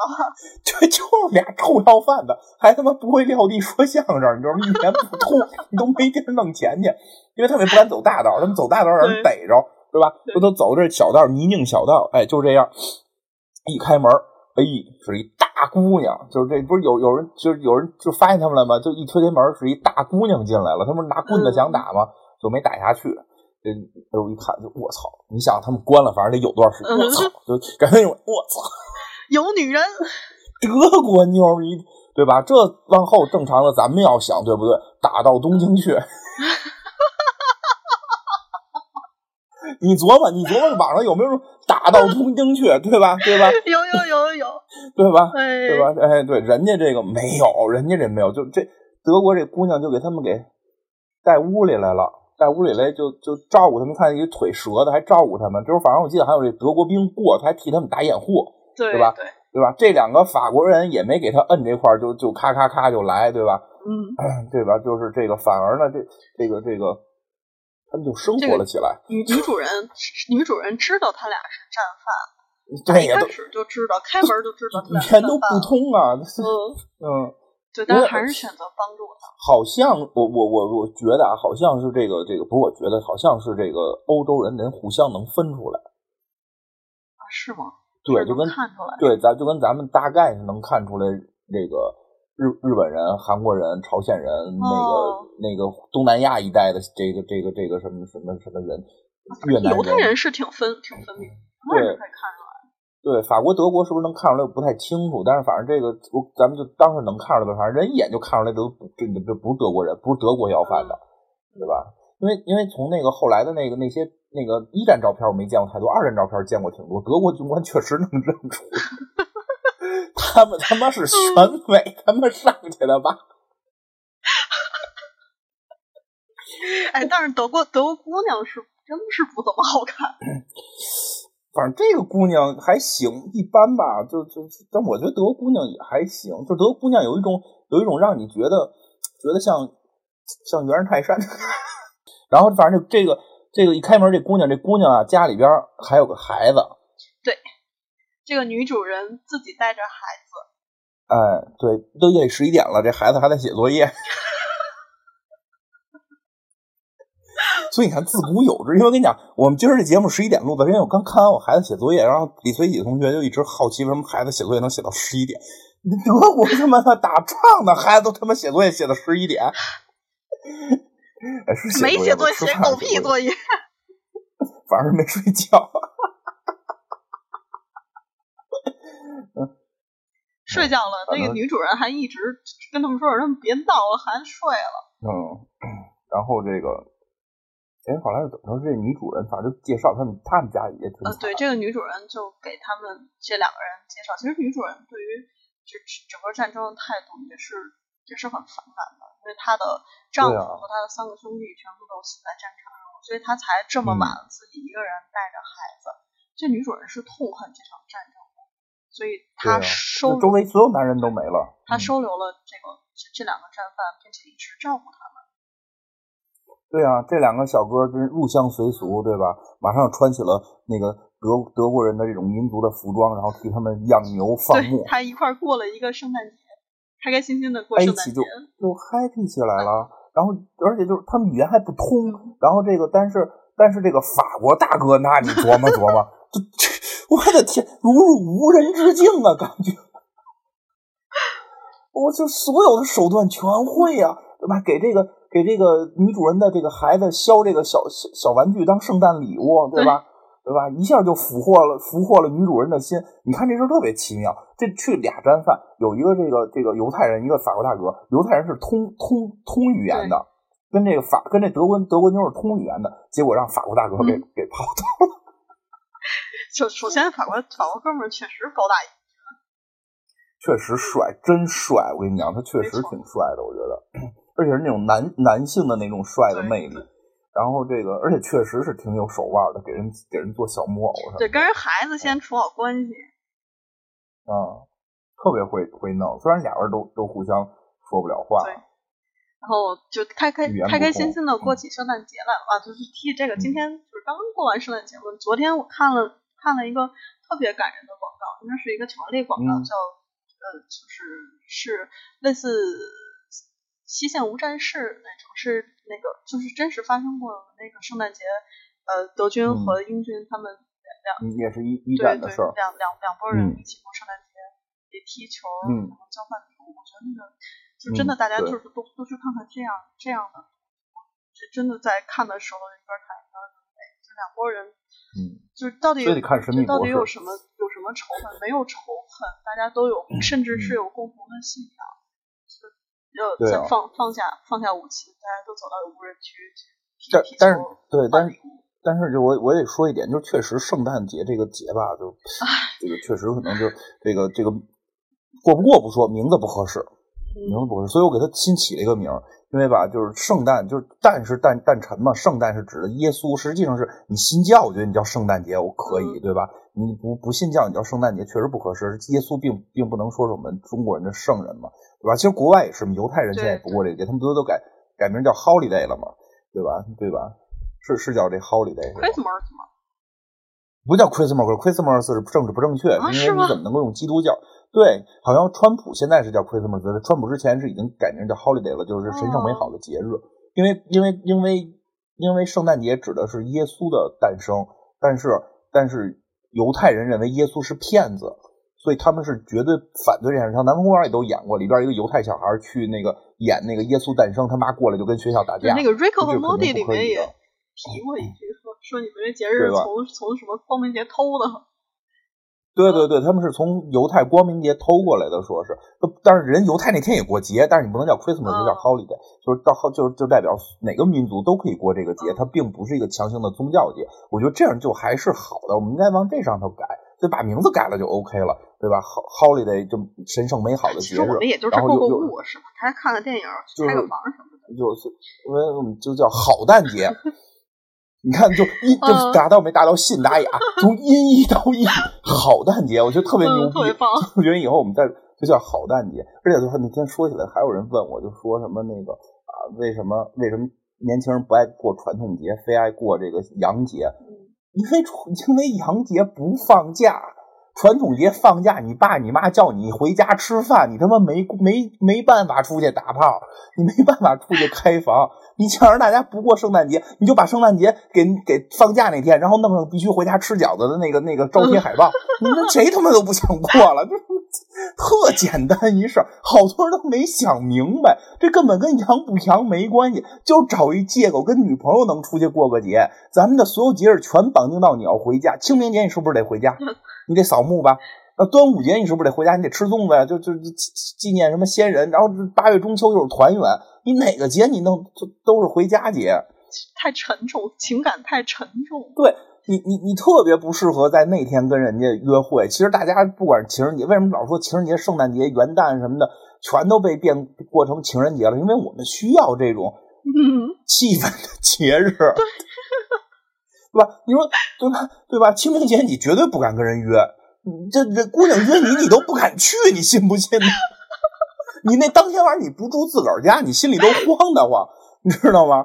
是不真的？因为 出 出现过类似的事，因为第二天扫墓不敢去啊，您这沐浴更衣，哪敢做这种事儿，对吧？你你粽子节，粽子节你怎么着？你去去先先先把这粽子都不好意思吃，你得先扔河里边儿，这这这真是这说说说远了。但是传统节日放假还是挺棒的，我宁愿放假。所以就是说，传统节日放假，传统节日放假回家跟父母过。这种洋节呀，就是咱不放假，换个名儿叫好蛋节，也 happy 起，来。就也也不用，我我觉得也不用特别抵制过什么，因为我我发现我们最近家门我家门口那烧水帽已经不立圣诞树了，我哎反正是现在好像不太那什么，对吧？你看，对反正这法国大哥就利用了圣诞节呀，嗯，当天晚上给孩子做完礼物，把孩子抱着进去睡觉之后，对吧？人犹太大哥，犹太人，我这这人物这个种这个种族选特别对，犹太那精明到你无法想象，你这人见不着了，这人哪儿去了？这会儿不知道，人间蒸发了，屋子里就剩了可能可能这哥们儿是过自己光明节去了，不想跟他们一块儿过圣诞节。还真是法国人跟德国人都过那个，都过圣诞节。其实那天犹太人过的是光明节嘛，还是开玩笑，就是我觉得人有眼力见儿就走掉了，就就就就剩这大哥跟这大姐俩人，哎。第二天早晨吧，不可描述的事儿。第二天早晨吧，俩人虽然语言依然不通，但是就哎就是不一样的这种感觉，但但是真是好好哎好景不长，然后这个毕竟这个这个这个犹太大哥这个腿儿好了，犹太大哥也说咱也不能跟这过一辈子吧，我能走了，咱们还 对吧？这真过起小日子了吗？还行。这是过起小日子了吗？你越狱是为了睡一个德国女人，你这是算报了仇了吗？对吧？你你你是不是也论坛看多了，对不对？对吧？这这法国人确，实，这这这几个哥们儿心里面还是有有有某种哎，心系国精神信仰存心在系。国家的，心系国家的。那那我得说呀，说不行，还是得走。哎，但真的他做的还挺巧妙的，谁心里都明白。就这大哥，就这法国大哥，哎，就是特忧伤的坐在这儿之后，这大姐一就俩，因为俩人本来语言也不通，也不用说话，就一句话没说，大姐就跑到一边哭去了。嗯，因为他明白你什么意思，知道你是要走，然后对对吧？犹太大哥赶紧捂着小孩脸就跑了，就就让给他们俩一个二人世界。然后这个这个法国大哥说了一堆，这个我也不知道大姐听得懂听不懂的话。就是说了一些男人们都会说出来的那些，哎，听着你这好像是有点儿，你有点不相信他说的吗？我相信他说的是真的，我相信他说的是真的。我我我我相信我相信他说的是真的，但是之后情节的发展，我觉得他办不到，所以这这又是这哎，个对对对因为他觉得他能办到，他觉得战争很快会结束了，我们快打赢了，然后呢，我们回去打赢了，我会回来再找你的，然后你跟我去法国，对吧？就就这一套，真是。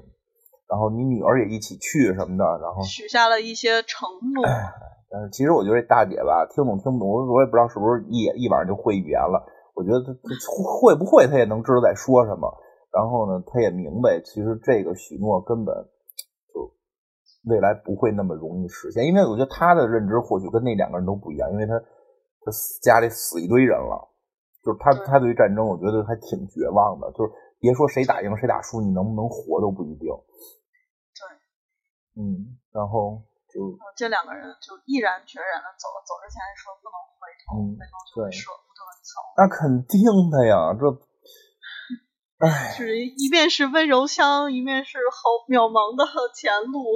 真是，就是你从历尽艰辛脱狱出来，然后最后有一个德国鬼子的女人跟你在一起，而且有农场，就生生活就觉得挺阳光的。哎，你回头真的可能就就走不了了。结果，他们两个人就还是毅然决然的走了。然后这个，对，这时候他们快已经快逃到瑞士边境了。嗯，然后他们就继续的逃跑。这这个德国姐姐就收拾完了碗筷，重新开始她的一个人的孤独的生活。又又回到了他们两个人来之前那个很特别大的桌子，然后他和他孩子。然后呢，就是最后两人反正也逃走了。最后马上就要逃走的时候，俩人就开始就说的这个，这个就是你回去干嘛？回去干嘛？就都是回去要干仗，都不是说我回去之后我就逃逃回去歇着了，对吧？对，那会继续战斗，继续战斗。而且他们一直有一个看法，他们就是反正这里边我自己也说了，就是这是最后一次战争，他们特别相信这是最后一次战争，就是不可能再打了，打成这么一锅粥了。因为之前这个一战之前有很多。小问题，各种的小问题都会爆发，啊，就就就就星星点点。他说这次打成这样了，全全是在他们理解里，欧洲就是全世界嘛，全世界的这种参战一定就会把这个问题解决了，解决之后就不会再有问题了。所以我们一定要回去完成最后一次战争。对，每个人都坚定的认为战争很快就要结束，就是最后一场战争。对，所以我要回去。继续这继续战，最奇妙的就是在拍这个片儿时候还没二战呢，但我觉得那句话就隐喻就是一定会还有，我就觉得这是特别厉害。如果这是一个二战之后拍，虽然也很好，但是你就会觉得就是他知道有二战，但是这片儿拍的时候不是还没二战呢吗？三七年的时候已经没正式打起来呢，民民族对民族民族主义开始对对，开始纳粹抬头了，开始抬头了，但是没有彻底打起来呢嘛。就是他已经能感觉到，因为没有全面开战，因为因为那会儿张伯伦还觉得打不了呢嘛，不是？呃，这对呀，对，但是他那个丘吉尔还是预言了，这只是只是二十年的停战协议，一定会下一次战。然后呢，就是这两个人就聊完了，就开始走嘛。然后这个结果，哎呦，被德国鬼子发现了。是德国鬼子吧？是是是，就是一直追他们那帮德国人，就追把他们给追上来了。追上。但其实这里稍微有一点有点问题啊，就是他们已经在这个农场歇了这么长时间了，这帮德国人还追他们呢。对啊，就是搜，就是我觉得就是搜他们呗。有可能只是不，有可能是只是遇上了一。也可能不是一直追他们那波人，那边那边还得搬葬礼，那边葬礼肯定可盛大了。得在棺材前哭个三天，然后所有人得守灵的。没，体面的埋葬我的敌人。然后没演，我们说这个那边葬礼这事儿人没演，但是我们猜估计得挺挺挺热闹。然后这个就反正就遇到一对德国人，然后看见他了，我操！他那边俩有俩人要逃跑，再逃好像就逃出去了，要开枪打他们。嗯。然后最后没让打是吧？那个没有开了两枪，因为特别远，太远了。这时候。这时候他们已经已经跨越边境到瑞士了，然后这些这些在德德国境内的士兵们就说：“那就不要不要追了，只祝他们对祝他们好运，放他们继续来这块跟我们战斗。”这是，这是 电影的最后一个镜头，是两个人走向埋埋的茫茫的白雪中，这电影才结束了。我说电影还挺神奇的，一段一段的，因为前头是一个联欢会，对吧？第一段是联欢会，第二段是两个这个两个两两个这个这个贵族的心心相印，第三段是这个这个这个法法国大帅哥和这个德德国的这个这个小寡妇的爱情故事。对对它肯定是一段一段在在讲每一个情节，就是情节之间是有互相连，会有互相不同的人，嗯，就是稍微稍微说一句，其实那个刘达在拍的时候，他是想有一些。呃，战争场面，但是最后因为经费，就把这些战争场面放弃了。但是我们现在来看这个成片的时候，发就会就是发觉，其实没有那些宏大叙事的东西更好。这个对这个电影会更动人。真的是这么回事？那他对啊，肯定是。我觉得他可能当时要拍了，后来也得剪了。就真的会反而觉得更更更感人吧，就是真的感觉到以小见大，就就就是一个点，而而看到整个，我想怎么说，还不是说看到整个战争，就就是因为其实我们去看很多时候都是最后回到人嘛，他直接一个点去去展现，他能够把这个一个这些人在这种大的历史潮流之下的这种。这种无奈，这这这这种这个忧伤给表达出来，这你说你所说这种柔软给表达出来，其实充满着人文关怀。我我我特别喜欢这种这种表达方式。我觉得那些宏大叙事，在我看来会就会离我特别远。还有一些其实更恶劣，就是哎，就是提起我们小的时候其实看过一些，我觉得现在看来都是不太应该让小孩看的。那种电影，比如我小时候有一个非常印象之深刻的，就是讲讲那个那个呃日日本侵华战争的时候，那些日本鬼子在中国农村的暴行，有一个特别印象深刻的情节是，这个这个日本军人拿把一个婴儿放在那个那那是一个什么东西，墨吧，石墨上面，然后把那个孩子给。就是赤，是一个非常赤裸和暴力的镜头。嗯，然后我现在想想，我我我不知道这种电影它到底是是要表现什么，是要当然当然我能理解它是为了表表现的敌人之残酷，但是我觉得那它同时激发起来的是是某种没有办法消解的仇恨。嗯，那这种仇恨到底对？世界和对每一个人，它意味着什么呢？反正吧，这事确实不好不好说。就我们是不应该忘记历史，但但激起那激起仇恨，不要忘记仇恨又是为了什么？就是这就是影视作品的好坏的区别就在这儿了，我觉得。我觉得这个真是就是影视作就是作品好坏区别，就是你你刚才说的那种那种场景。它是一个最简单的表达，因为这事儿简单，这事表达起来简单，情绪是直接的，但是它确实会有负面情绪。但我们又不能把这事儿表达的暧昧，说他们真这个日本人侵华真的好像是干好事来了，那是也不可能的，对吧？我们一定要叫就是就是得明确，就是日本侵华确实干的是坏事，干了很多恶事。之后有一个叫《南京南京》的陆川的片子，陆川那是我最喜欢他的电他的电影是《南京南京》，但《南京南京》当时被骂了。片片骂声，就是他其实是反映了，就是我觉得他是站在一个更高度的立场上去反去反思战争给每一个人的人性带来的是什么。他把日本军人描述的是有人性。没有，反正这事儿就很难，这个事儿情绪真的挺难把控的。这这真的，我觉得这个是电影挺难的一个问题，因为因为他。你老说艺术吧，就得脱离这个这个这个什么什么这个那个，有些事儿你没法脱离，就你不太好脱离。嗯，这个这个，嗯，大家身身处的文化环境本身就都还是不同的，但是呢，就确实是不好表达。我觉得可以，就像这个电影一样，它它完全没有那些宏大叙事，他只是站在站站在人性的立场上去看，去俯瞰在大环境中的每一个人的。命运，每一个人人性的消灭和选择。嗯，你要说这个吧，我觉得最好的呀，我觉得就是国内拍比较好的呀，那个那个李连杰演那个陈真。嗯，我认真的，我真是认真的。那时候那是我看过所有里边，我觉得这个情绪相对表达的比较好的，就是日本有特别坏的坏人，最后打那个就是日本的大坏蛋。但是里边也有日本的好人，也有是日本的中立派，会认为日本这么挑衅中国，早晚自己得倒霉，知道吧？也有这种，就就因为他最后他陈真学的是日本功夫，就是他虽然跟霍元甲学了，他后来来这边传播了很多日本功夫，他认为有些日本功夫跟西洋的那个功夫，跟跟西洋的那个在转化之后有有有更实用，对吧？包括他他女朋友是日本女朋友，其实我觉得那个就会情绪会好，因为他就日本人的恶，他也依然在表达，就那个日本人就是坏。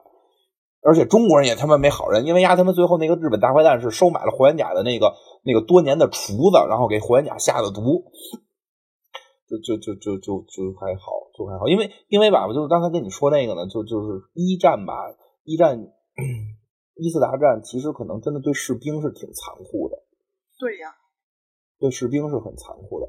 这个二次大战吧，好像是对这帮老百姓可能有点过度残酷，就不太一样。一次世界大战其实最核心的问题是是这个这个这个在坦克诞生之前，冲锋枪就是就是攻击性武器跟防御性武器的不对等。其实对老百姓也很残酷，因为齐柏林飞艇去去轰炸人家城市，就是毕竟没有原子弹，原子弹太可怕了。就是我去完广岛，我我去完广岛不那个那个核核的核核爆炸博物馆，我他妈我然后我他妈在在剩下的两三天时间一直在给他们叠千纸鹤，你知道吗？哦，对，是啊，哦，我知道。太可怕了，真的真的，一个一一一个这个一个一个，而且就是主要主要是主要是什么呀？就是就是那个二战的时候，装备已经晋升到了那种轰炸型装备，太狠了。他们炸炸那个德国跟那谁德德国跟英国互炸互炸的时候，就其实也挺狠的。就就因为一战时候那个武器装备还没到那个程度，一战时候武器装备是战场的那个士兵之间的武器装备的攻击跟防御的不对等，就是他们发明了冲锋枪。嘟嘟嘟嘟嘟嘟嘟嘟嘟那种机关枪，发明了这这这种东西，但是他他他还是靠战壕打，没有坦克什么的。一战的时候有坦克了，一战的时候一一战一战坦克诞生的时候就基本快结束了，就是因为诞生了坦克才打赢的。就是在一战前期，咱们看这片的时候肯定没坦克的。是的，是的，但是但是那时候有加特林了，就是就是空军还是把加特林放在飞机上，然后突突突突突突。对，但是你想那玩意儿，它不可能。就是太狠的炸这个老百姓啊，他所以还是军人之间的这个这个这个残酷。二战是真的在把老百姓伤的太狠了，再加上德国那边神经病的屠杀，对吧？日本这边这个这个神经病一样的屠杀，就对对对，对于普通老百姓的屠杀，这个这这这个这个是比较吓人。种族种族开始种族灭绝了之后，开始有开始有仇恨。哎，对。对，其实这就是这这个片儿，就是就咱们大幻影这这个片儿的时候，他们还没有这种种族之间的仇恨呢，还没有真正的开始杀戮，但已经抬头了。但这个时候，雷德尔他非常具有先见性的拍了这个电影，开始从每个个人的角度去反映这个残酷。对，对，其实你发现这里边人没有没有那种玩命的仇恨。对。没有仇恨，而且大家之间都很茫然，就觉得战斗的目的是为了结束战斗。嗯，所以所以他们是狗狗咬狗嘛，为狗咬狗一嘴毛嘛。到二战的时候就就宣扬仇恨了，谁宣扬仇恨谁是坏蛋嘛。就所以就德德德意日是坏蛋嘛，他们宣扬仇恨，玩他妈的毁灭人类这种这种事儿，哎，真是可怕。所以有人说，真的，为什么开始说这片儿上诺亚方舟？我就觉得就战争还还可以。呃，你看，不是我真不是我说，日本七三幺是不是他们干的？对吧？这这太可怕了！德国那边他妈的那那那个辛德勒名单那会儿演的那些是不是真事儿？我操！但是你这一战时候没这个，一战时候还没有这个呢。一战时候还真的会相对感觉你就战场上的死亡呢，这二战简直太混蛋了。但是，一战的时候也没有，也没有人道主义条约，大家都没有遵守人道主义条约。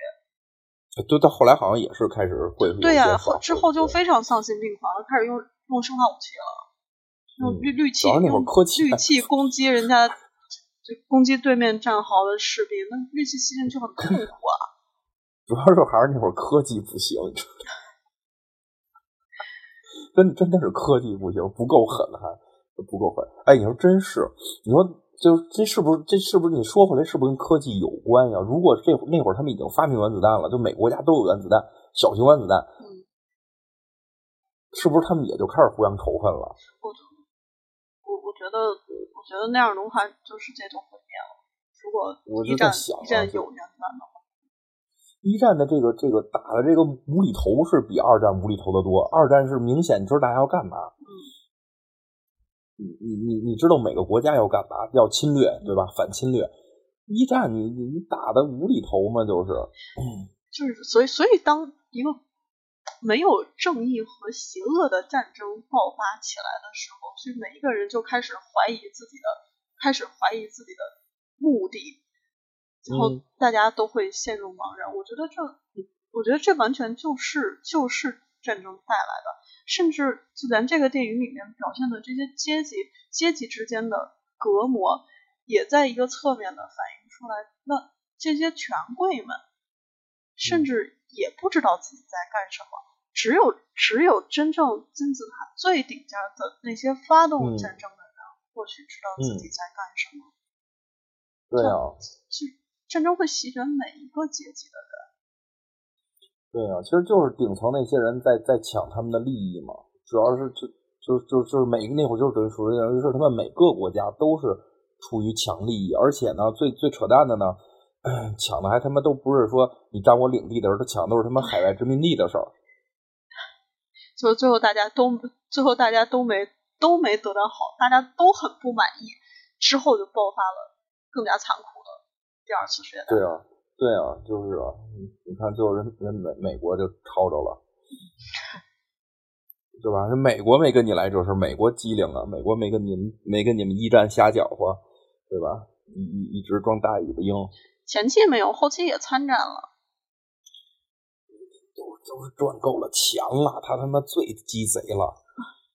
是通过一战之后，美国成为世界最强吗？不是，对吧？人家打完之后都他妈欧洲打碎了呀！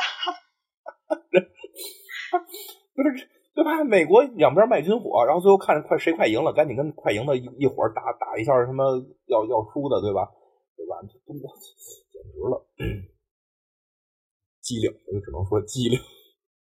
就当当你看到每一个人身处在大环境。大历史当中，他们的命运都每一个阶级的命运都没有办法让自己选择的时候，就开始会真正反思，在我当下的环境，我应该怎么样？就特别适合，特别适合我们现在当下的环境。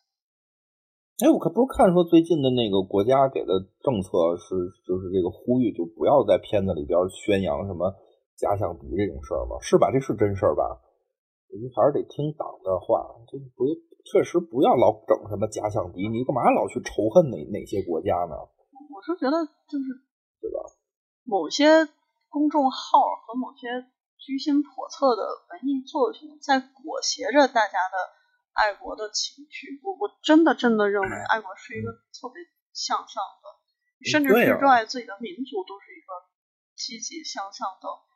想法，但但是真正应该去做的是，是让我们你说这个是去更好的发展，是让它更团结、更和谐，每个人都过好日子，而不是去仇恨和你不一样的人。你说特别对，就是吧？现在这帮爱国的吧，就就不是说爱国的吧，就是说这些，就你刚才说这以爱国来要挟别人的这些，其实是最毁的，你知道吗？其实我挺爱国的，真的。但是吧，你现在有的时候弄的吧，就是你说这样你就不爱国了。我觉得我挺爱国的呀，对吧？对，这这就是你怎么就定义我不爱国了？我每天都在想，我们的国家怎么能做得更好？从我个人做起，怎么能做得更好，让国家变得更富强？我我上街不吐痰，没错。而且我们两个人是实践者呀，我们两个人是实践者啊。我们虽然 虽然发声很无力，现在又各种各种限制。我们仍然愿意在一个一个小小小范围有传播性的小小传有传播性的节目里面去宣传这些东西。我们是实践者。对啊，对啊，至少咱们先从上街不吐痰，然后排排队，然后邻里之间别打架，对吧？咱们先从这些事儿做做起嘛。就国国家，我觉得这是爱国。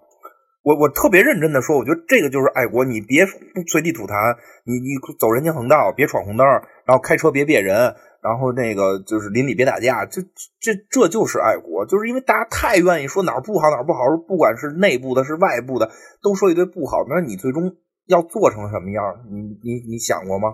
对吧？你你发现最大的问题就是就是就是以爱国去要挟别人，然后宣扬仇恨的，都是告诉你什么不好，他们没人告诉你什么是好。就我该做什么，我该做这事儿能不能成，对不对？张嘴就是我们不买那什么什么的 手机，对吧？不是现在还有企业吗？就就就就就就是买买买买某种手机，你就这个这个这个不能晋升，是那个先有什么后有天的那个企业吗？我还真不知道企业叫什么名儿，就是一个爱国企业，先有什么后有天，白卡双摄赛神仙。这不不是，不是不是不是不是，是一个比就是很小的那种企业，你明白吗？就很小很小企业，他们公司出这种制度，然后博眼球。这不是前两天的那个什么测评吗？把用手机的人分分类，然后什么用那那是之前数据统计，那那是之前数据统计，就是后来后来是这样，后来就是就是就是这个这个有一些小公司，就可能是比比如某村儿某某某某村儿村办企业吧，然后就突然给他们村儿办企业，就是这个不叫村儿办企业了，我觉得就是可能某某个这个小的创业公司吧，然后就突然下了一命令，就是说我们这个公司使这个某股使为什么呀国外手机的 就不允许晋升，没为什么呀，爱国呀。他们公司做手机吗？对吧？我觉得这就不做，跟那都不沾边，跟那都不沾边，都不沾边，不知道什么一个奇怪的公司。就这，反正人家上微博热搜了，人可能靠这想宣传自己吧。嗯就这就特别可怕，这个就那全都，我就问你一问题，全都不去买了，那是不是我们所有的这这些店就都关了？对呀、那这些店里的这帮人去哪儿挣钱？那帮人是不是是不是是不是这什么？那帮人是不是中国人？对吧？你你你的你的这个举措是准备先让所有中国人一大批中国人失业吗？对对对对不对？就就而且就是还有前一段那个 g a b a n o 那个那个事儿，哎，我跟你说就是我实话实说，后来我现在也穿 g a b a n o 的衣服，我他妈花我自己钱买的，我凭什么给剪了？我不再去买才是我该做的事情。结果一堆人为了表现自己爱国，去他妈买了里边最便宜的 T 恤回来剪。你他妈去买的时候，你不就又给他们钱了吗？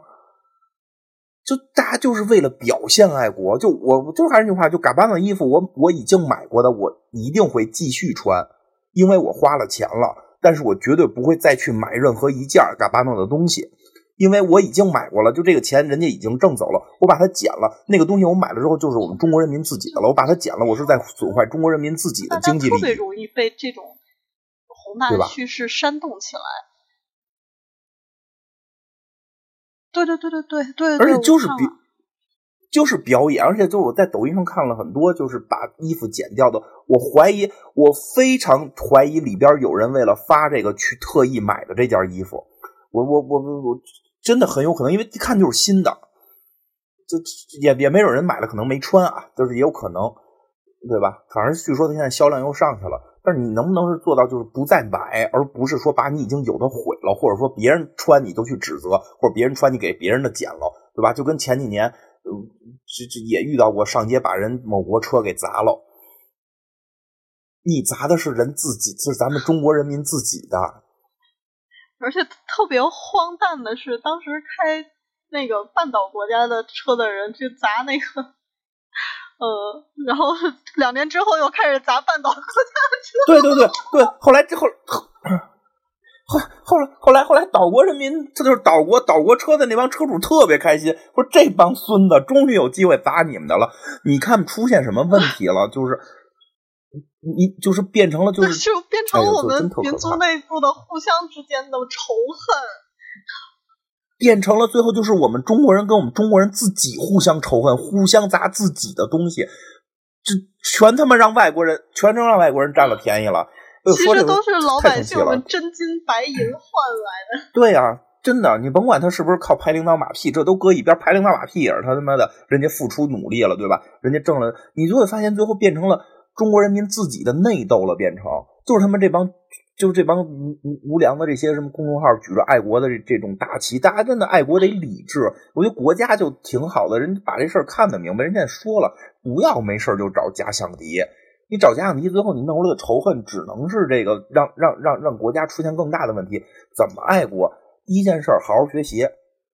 你真做一有知识的人，对吧？你能正经分析分析这些这这这这个你生活当中遇到的事情，你别你别盲目的盲从，对吧？你第第二，你好好工作，你你你多挣钱，给国家按按按点儿交税，对吧？对你你给国家成为纳税人，对吧？你给国家创造真正的价值，对吧？你也别净是瞎混，你给国家创造价值，对吧？实业兴国，你你你你你从这上头的，再有就是真的出门别他妈随地吐痰，别别别闯红灯。你出国你也你也给中国人挣点脸，出国别大声喧哗，对吧？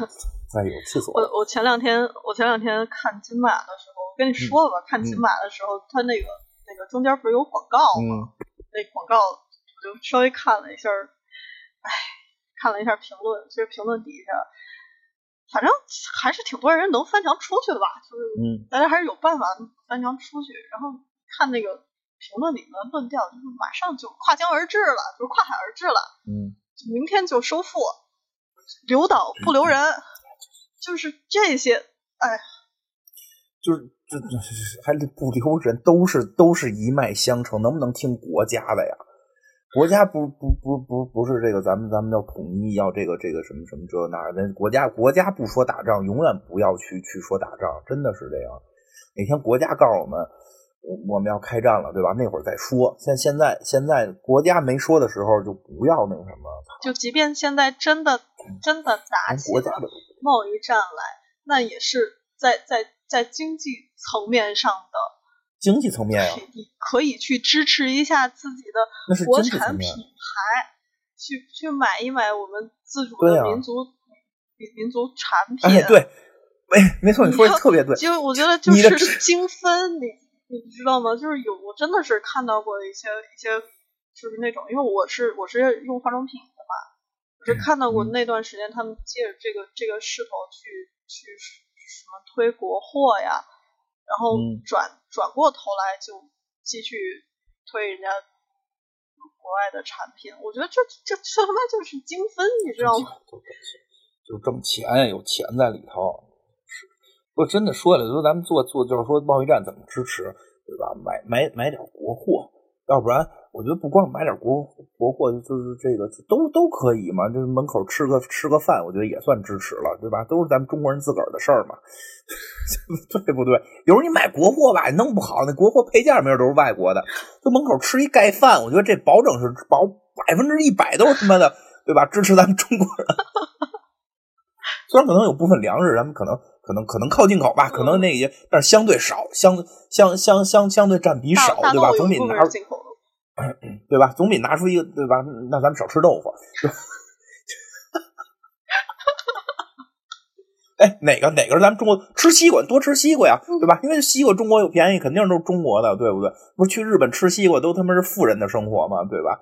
多吃西瓜，多吃水果，那多多吃咱们国家产的水果，苹果，对吧？支支持这这这是真的支持中国。所以有时候你说，哎，这这气死我了。你不是出去把把咱们中国人民自己买的这个从国外，你你想啊，咱们中国人民自己挣钱从国外买一东西，你给你给砸了，你这不你这不就是已经奔着就是说清末的时候，咱们把铁路都弄好了，对吧？电杆都支起来了，然后咱们就这个这个什么拔掀铁路、拔电杆、水中捣乱，什么倒翻火轮船了，对吧？你不就奔这个去了吗？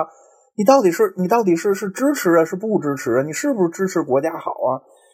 哎呦，真是可怕！就是真的从明天开始，我多吃盖饭。我我这个我我我觉我我我不能说发誓了，我尽量我尽量这一年我不吃。哎，什么东西是美国的？快餐基本都是。麦当劳、肯德基，我操，这我没法不吃。星巴克少喝吧，哎星巴克少喝，好少喝星巴克，支支持一下，支持一下已经亏了八个亿的瑞幸。我真说不出这话来，我跟你说，我不。哎呦，我多喝酸梅汤吧！我现在天天喝魔奇，真的，我天天喝魔奇。你你就不退小黄车的押金？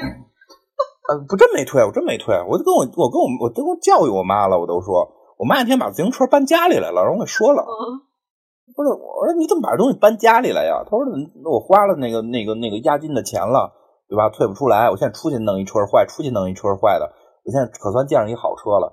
那个我我我就想一直骑，对吧？我说那你这不是每个人都你这么想，街上还能有一辆好车吗？我说你你你，而且吧，我你是我妈，我也不能管教你，对吧？所以呢，你愿意这么做，我我也不阻拦你。但是孩子在家，你不能让孩子看见，孩子是我的，我得负责教育他，我我我对吧？这个这个，我我跟我妈这边我该说的说完了，你听不听那是你，我也不能不能不能说你。嗯，对吧？但是我不能让我孩子就有这种认知，所以你这车就孩子在，你不许推家里来，你该搁外头搁外头去。嗯，这如果每个人都这么做，这这都这这这这东西就好不了。我真没退，我现在那里边还有一百多块钱呢，我也没退。我从我跟你讲，我从搁进押金那天起，我就知道这东西退不出来。哦，是吗？我我所有东西让我搁，我一般不办卡，我一般不，因为任何东西让我觉得这东西只要进去绝出不来，就就就是以我的反应速度出不来。我不是说所有，我不是说所有人出不来，就是说我，因为我是那种就是反应会这方面反应会相对慢的，我知道我搁进去就一定出不来，所以当我使用的时候，我是第一次用就知道，就是这就是这这什么共享，什么新的四大发明，什么共共享经济，这不就是租赁合同吗？你租完了你要把钱退给我，我每次用完都把钱退回来，用完一次退一次。啊，对，就是因为我使用习惯，我没那个 习惯来回倒腾那个钱，所以我知道我搁进的时候我就知道要不回来，所以我那个到现在，我现在不怎么骑，我也没用。说，哎，就这么着吧，我觉得这这我就当当是爱国吗？我我也没觉得，我觉得爱国还是门口吃吃吃。说说的有点远，其实就是刚才说的那个吃面去。就归根结底，你想到每个人该怎么做的时候，才是你真正可以身体力行的爱国行为。对。你说这特别对，就是多宣传点我们该怎么做，真的，别宣传怎么恨人家，宣传我们怎么做。抱怨去叫嚣那些没有用，真打起来你你捐不捐一个月的工资呀？让你去谁去打？怎么打？拿什么打？嗯，对啊。所以世界需要，所以世界需要这样的电影，就世界也需要我们人微言轻的声音。对，真的是，我觉得这电影其实挺好的，看看就是，嗯，我就觉得挺别扭的一点是在这儿，就是这片儿吧，其实想反映战争的残酷。是呀，我觉得所有反战的电影都，它的内核一定都是在反映战争的残酷。所以你看过《阿拉伯的劳伦斯》没有呢？我知道你特喜欢，嗯，哦不不，我我不是很喜欢。你看你老说。嗯，也其实有有空我也可以去看一下《阿拉伯劳伦斯》。《阿拉伯劳伦斯》里面也有一个有很怪异的立场，其实也是一战的事儿嘛。那大家都知道，那没有什么正义和邪恶的区别。那劳伦斯去去去阿拉伯国家去帮助这些人，那你目的到底是什么？就就很难讲。国际主义精神其实我我不是我不是很喜欢阿拉伯劳伦斯，我觉得那个是一个被巧妙包装起来的。仍仍然是那那会儿是是宣传战争的东西啊，但是这个事还是说的有点远，说的有点远。最后最后，嗯，嗨，昨天在聊的时候，就是杰在杰在其实是想宣传善良、和平、美好。对，杰在上面。后来不知道为什么就聊着聊着开始聊爱国了，生起了气来。我没生气，生气倒没有，就。就说起来那什么，但是真的就是这片儿，我刚才没说完，就是就是就是会让我觉得有些别扭的是，人家可能想表达这种更多的无奈嘛，但是更多的让我看到了人家人家的那种人文关怀，就无奈也能感受到，但是他的人文关怀会对我感觉他对于无奈的表达，对于我来讲，因为生活的环境不同嘛，会让我感觉更震撼，就是我操。真就说白了，因为在刚开始看的时候，真的会会觉得，如果是我，就是我们常规想象里，怎么能这么对战俘呢？嗯，对吧？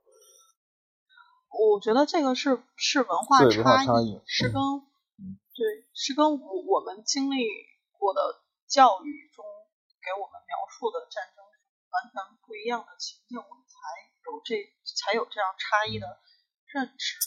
对，其实这还挺震撼的，我觉得大家现在先去看看。对，但是但是其实核心就是，我觉得就就最后落在落在它核心想要表达的东西是人类共同的，都是残都是战争之残酷，战争消灭人性，战争让每一个人都无从选择，每一个阶级都都都在毁灭生活。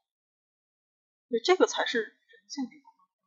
就是伟大的电影通常都会有一个这样全人类是精神价值，真是挺厉害的。就在于他没有像你刚才说的，就是他他用的特狠的那个宏宏宏观的那特狠的特惨的去表达，对吧？也没有折磨人啊什么的这种，反而用一种很温馨、很善良的状态去表达了这么一个这么一个反战的情绪，还真挺难得的。带着柔软的红光。不让你觉得，我觉得啊，就是这还让你觉得有点希望吧。我我觉得是这样，就是还是接刚才那个，就是爱国的最后最后讲了一句，这个党的政策是光荣、英勇、伟大、正确的。我们其实一直是确实在纠偏，就大家现在战狼不是也不让放了吗？啊，就是还是认识到了，认识到了某某种不应该被煽动起来的情绪正在崛起，然后我们对啊，去赶紧纠正它。是真不让放了吧？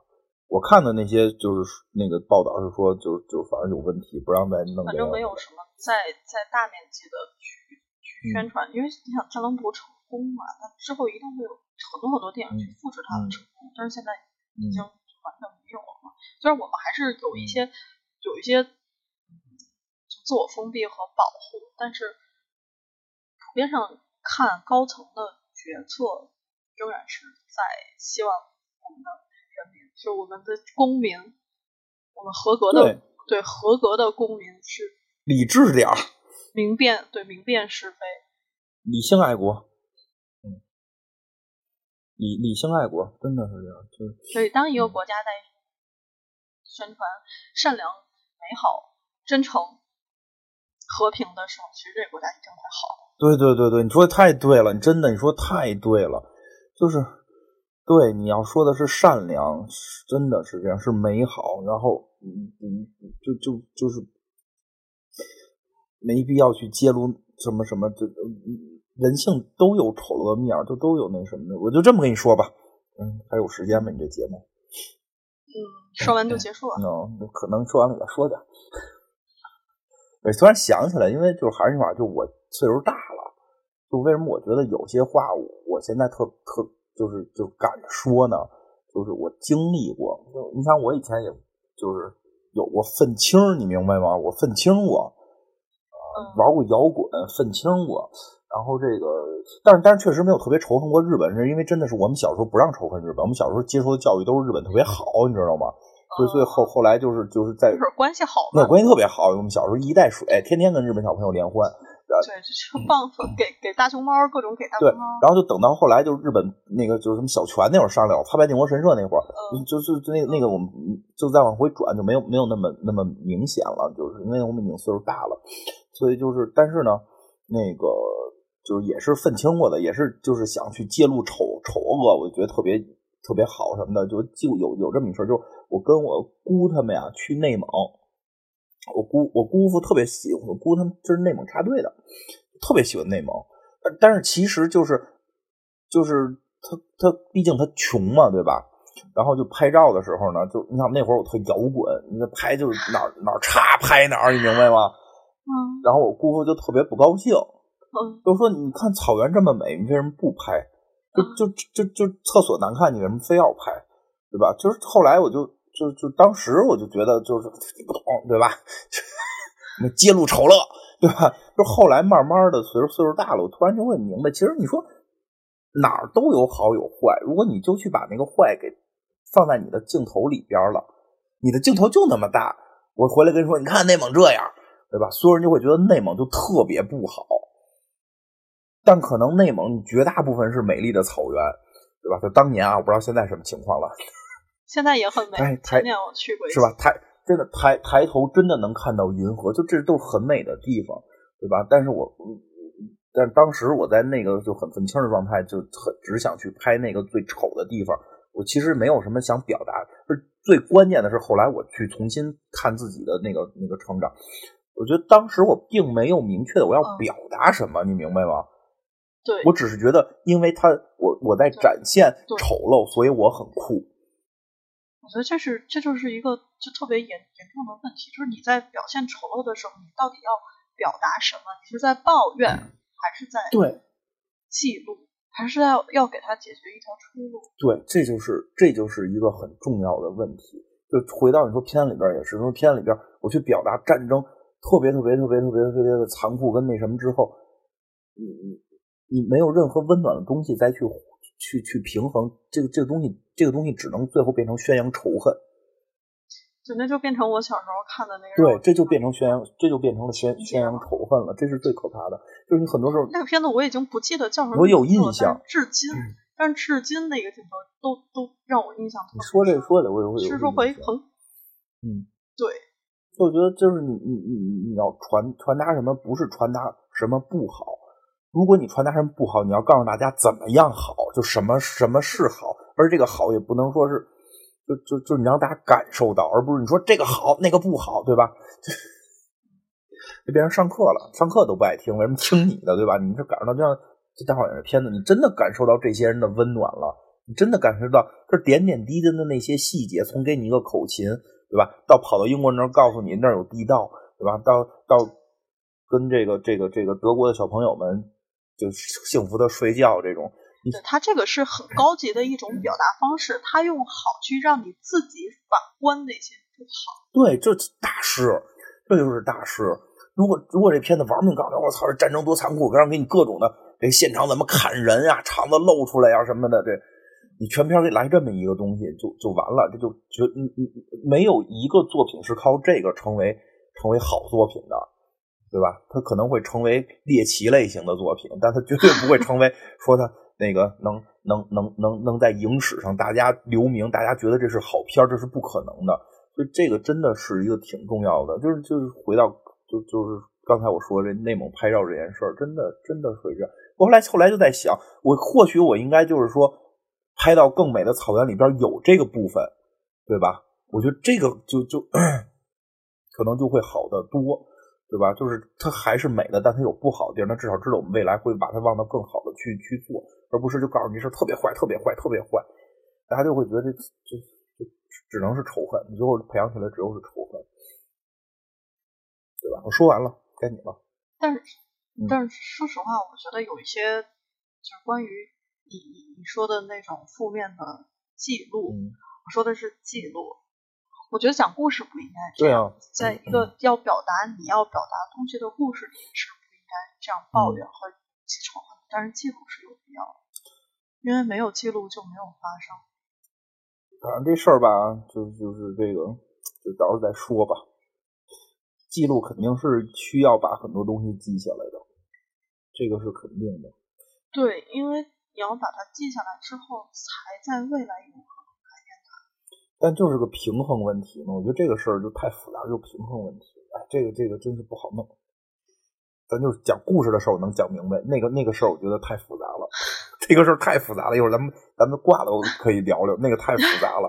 我我 我觉得是这样，就像这种雷诺阿这种电影，它在精神世界给了你一个善良的方向，嗯，对，没错，特别对，方向但。是在实对，但在实践上仍然需要你自己去思考，我每一个人应该怎么做。嗯，对，善良的方向。这个精神方向，可这个精神方向它并不是没有用的废话，嗯完全正确的废话。我觉得这个精神方向是带着全世界的人一起走向更好的生活。对，它让它是让你感受到的。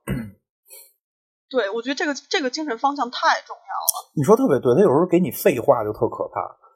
我们需要世界和平，这就是句废话，是让你感受到那那种美，那那那那种温暖。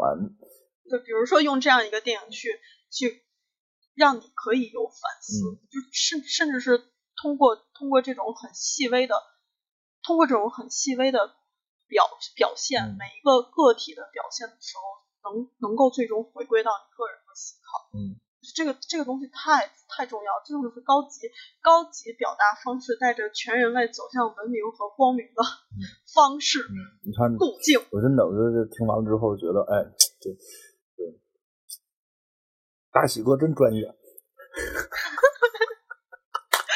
嗯，行了，两个半小时了。昨儿我还说一个半小时一定要结束。说了半天爱国的事儿，我没没搂住，就这样吧，好吧？就这样吧，嗯结束吧，因为我想上厕所。快去吧，快去吧啊！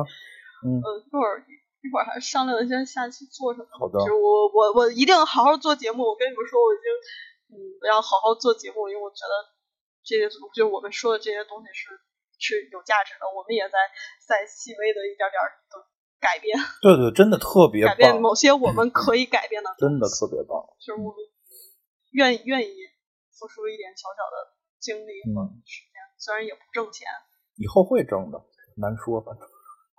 真是对呗？总聊这个挣他妈不了钱。有意义，我觉得有意义。全网没有，我觉得全网没没没没有做这类的，而且真的角度会不一样。看的人都很少。其实我真的真的正经的，我就这个祝福你，我特别希望，我特别希望我们这个系列节目能够越做越好。就是我真觉得，就是 网上很少有聊这种话题的节目，我觉得需要，就就太闭塞很多东西。不是不是不是哪儿不让哪儿不让，是大家就不不追。其实就就是真的，我就前两天想找找日本神话也没有，就是因为不流行，大家就不会做。其实这很尴尬，没有影响力。做这种吃力不讨好的东西，其实也很难对对很难以有什么影响。但是。真是像像像像像咱们做这种这一百个这个电影，这个这咱们不就都挑着这没人知道的做的吗？我觉得有意义，特别有意义。我觉得这事儿真的特别有意义，因为之所以能在这个什么伟大的电影上边能能有他的名字，哎呀，突然信号不好了，我嗯嗯，稍等一下啊，我嗯，稍等我一下下。我说真的，说能在这个你那本你那本写点书上边能能有他的名字，就说明他真的是好的东西。但是我们捋下来看了一下，对比着一些这个平台看，就看过这些片儿人真的好像是少少中又少。或许我们做这些片儿没有太多的人关注，然后但是我觉得总会有人在网上去搜搜吧，搜到了能看看，就是大家能够。能够能够这个这个怎么讲？就是就是至少能遇到我们，然后能能有相同的感受，然后能够是不是启发点点什么？这真的是挺好的。就总昨天我不是还跟你说，其实做节目现在感觉是见天地，先见自己，见天地，然后见众生。我们还没没没有到那个见众生的阶段，但是现在至少我觉得，嗯，就至少看看这些电影的时候，你会对。对世界，其实我我自己倒是真的可以能能感受一下我很早期做节目和现在做节目的一些心态上面的变化。嗯，我也能感觉到，确实特别棒。就现在，你什么时候搬到北京来呀？我就买不起房呀。可以租房嘛，租个地下室，就为了咱做节目，咱们天天做。嗯，妈给多少钱呀？我操！挺好的。真真的，你还是得先，还是得先解决自己，然后才能见天地，见众生。行了，赶紧上锁去吧。嗯，好嘞，那本期节目就到这里，谢谢大家，谢谢金花。嗯，拜拜，拜拜，下期见。